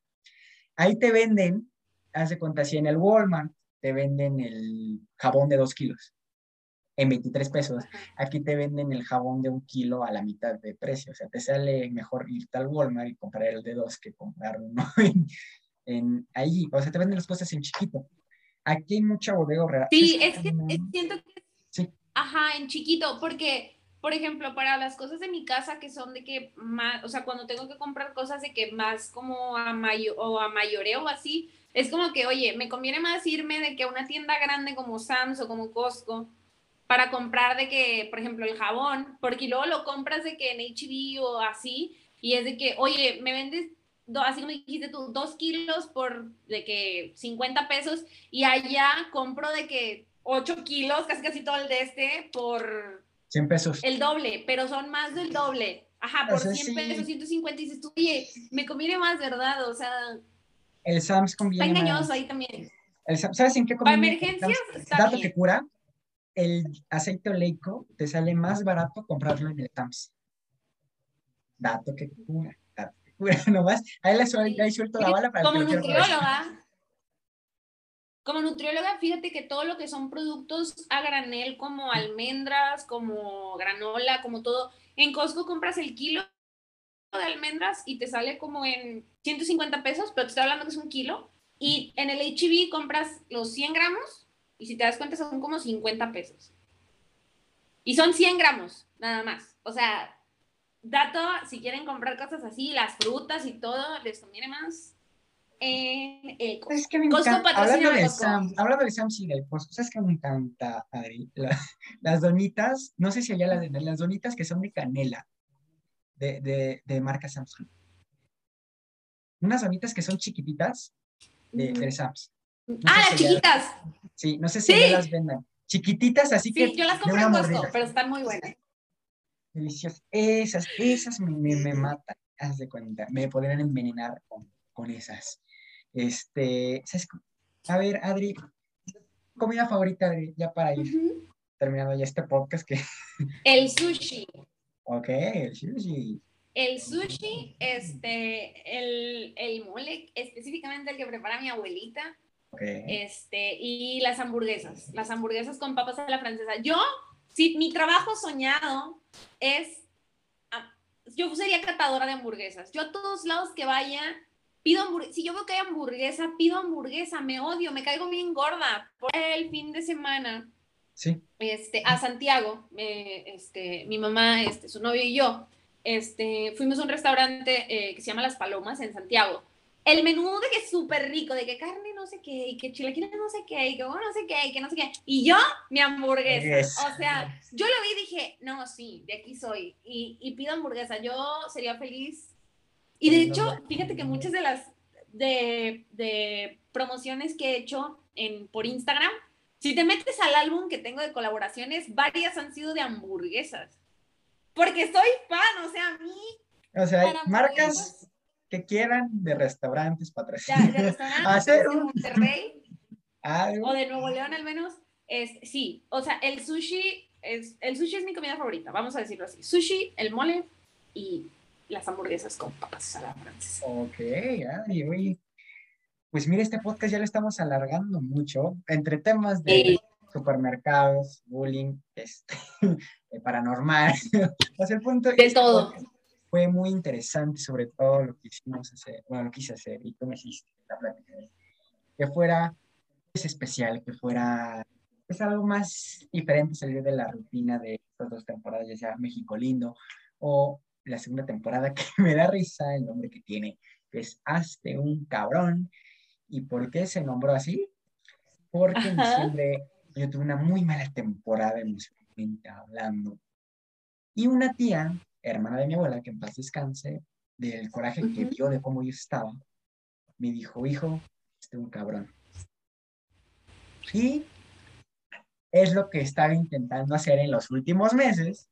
Salió. Porque no quiere decir un cabrón de voy a ser un canijo. Esto no, es un cabrón de voy a ser un pregón, ta, ta, ta, ta, ta. Porque en familia siempre hemos dicho que prefiere ser un cabrón o un pendejo. Que siempre dicen, bueno, un cabrón no está tan bueno, pero ser un pendejo como que no, no quiero mucho. Y un tío, eh, esposo de, mi tía Eneina, que fue la que me dijo esta frase, Jesús, decía, no naveguen con bandera de pendejo. ¿Y qué quiere decir esto? Pues que no vayas por la vida así como que, eh, o sea, el punto es de que tienes que, y lo que quise proyectar en esa temporada, eh, traje invitados que lo hicieran un cabrón, traje gente muy padre y en México el que esa anécdotas que fue la primera temporada, viste con nosotros, ¿saben? perdón, pues, temporada, una temporada de puras anécdotas y sobre todo quise encaminar este podcast que se hizo conmemorativo esto a esa primera temporada. Fue con la que inauguramos el, el Mi Reina. Y pues bueno, Adri, en tus redes sociales. Eh, en Instagram me encuentran como arroba Adri Delgado, en TikTok arroba Adri Delgado 1, en YouTube estoy igual, Adri Delgado, y en Twitter Adri Delgado 6. Ok, ya nuestro querido editor ya pondrá los pantallazos de las redes sociales. Ahí, ya las irá poniendo. Y pues bueno, Adri, un mensaje que le quieras dar a la gente. Eh, que sigan luchando por sus sueños, que sigan siendo fuertes a pesar de todas las situaciones y que esa luz que ustedes están buscando afuera en realidad está dentro de ustedes. Solamente hace falta que la exploten, sigan brillando como hasta hoy y si no es un momento de brillar, va a llegar. De que va a llegar, va a llegar. Y les mando un abrazo, un beso, gracias a todos. Sin COVID, un abrazo y un beso sin COVID con cubrebocas y con todo el asunto. Este, y un gustazo estar aquí contigo, Alejandro. Gracias por este, darme este espacio una vez más. Este, Esperemos próximamente se pueda volver a compartir un espacio para terminar todas estas pláticas que quedan ahí a la mitad. son que, mira, este... la gente le encantan estas pláticas que son así, de hablar de tonterías desde, bueno, yo no dice tonterías, ¿no?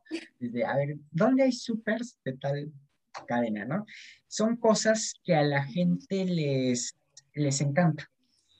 Entonces, pues bueno, Adri, este, yo creo que vamos a hacer otro cuando terminemos la tercera temporada y primeramente, Dios, esperemos que lleguemos por lo menos al número 20 del país, si no es que sindicato de podcast que me están escuchando, no me sigan bloqueando. Este, esperemos llegar al, al número 20 o a lo mejor al querido Roberto Martínez, que bueno, que va a estar difícil, pero este, a lo mejor podemos lograr esa hazaña y llegar por lo menos, yo estaría por lo menos un día al número uno de México. Pues bueno, eh, qué gusto volverte a tener aquí. Y pues bueno, recordándoles lo del principio, eres la Old 1.0. Esperen a los demás, irán saliendo próximamente. Y recuerden que esto fue México Lindo y querías anécdotas. Hace mucho que no decía esto. Entonces, pues bueno, yo soy Alejandro Guín, tu presentador de confianza. Haznos caso, no nos hagas caso. Espero que hayas disfrutado esta plática y sobre todo, pues recuerda que este es el Mi Reinal, tu podcast de confianza. Hasta la próxima.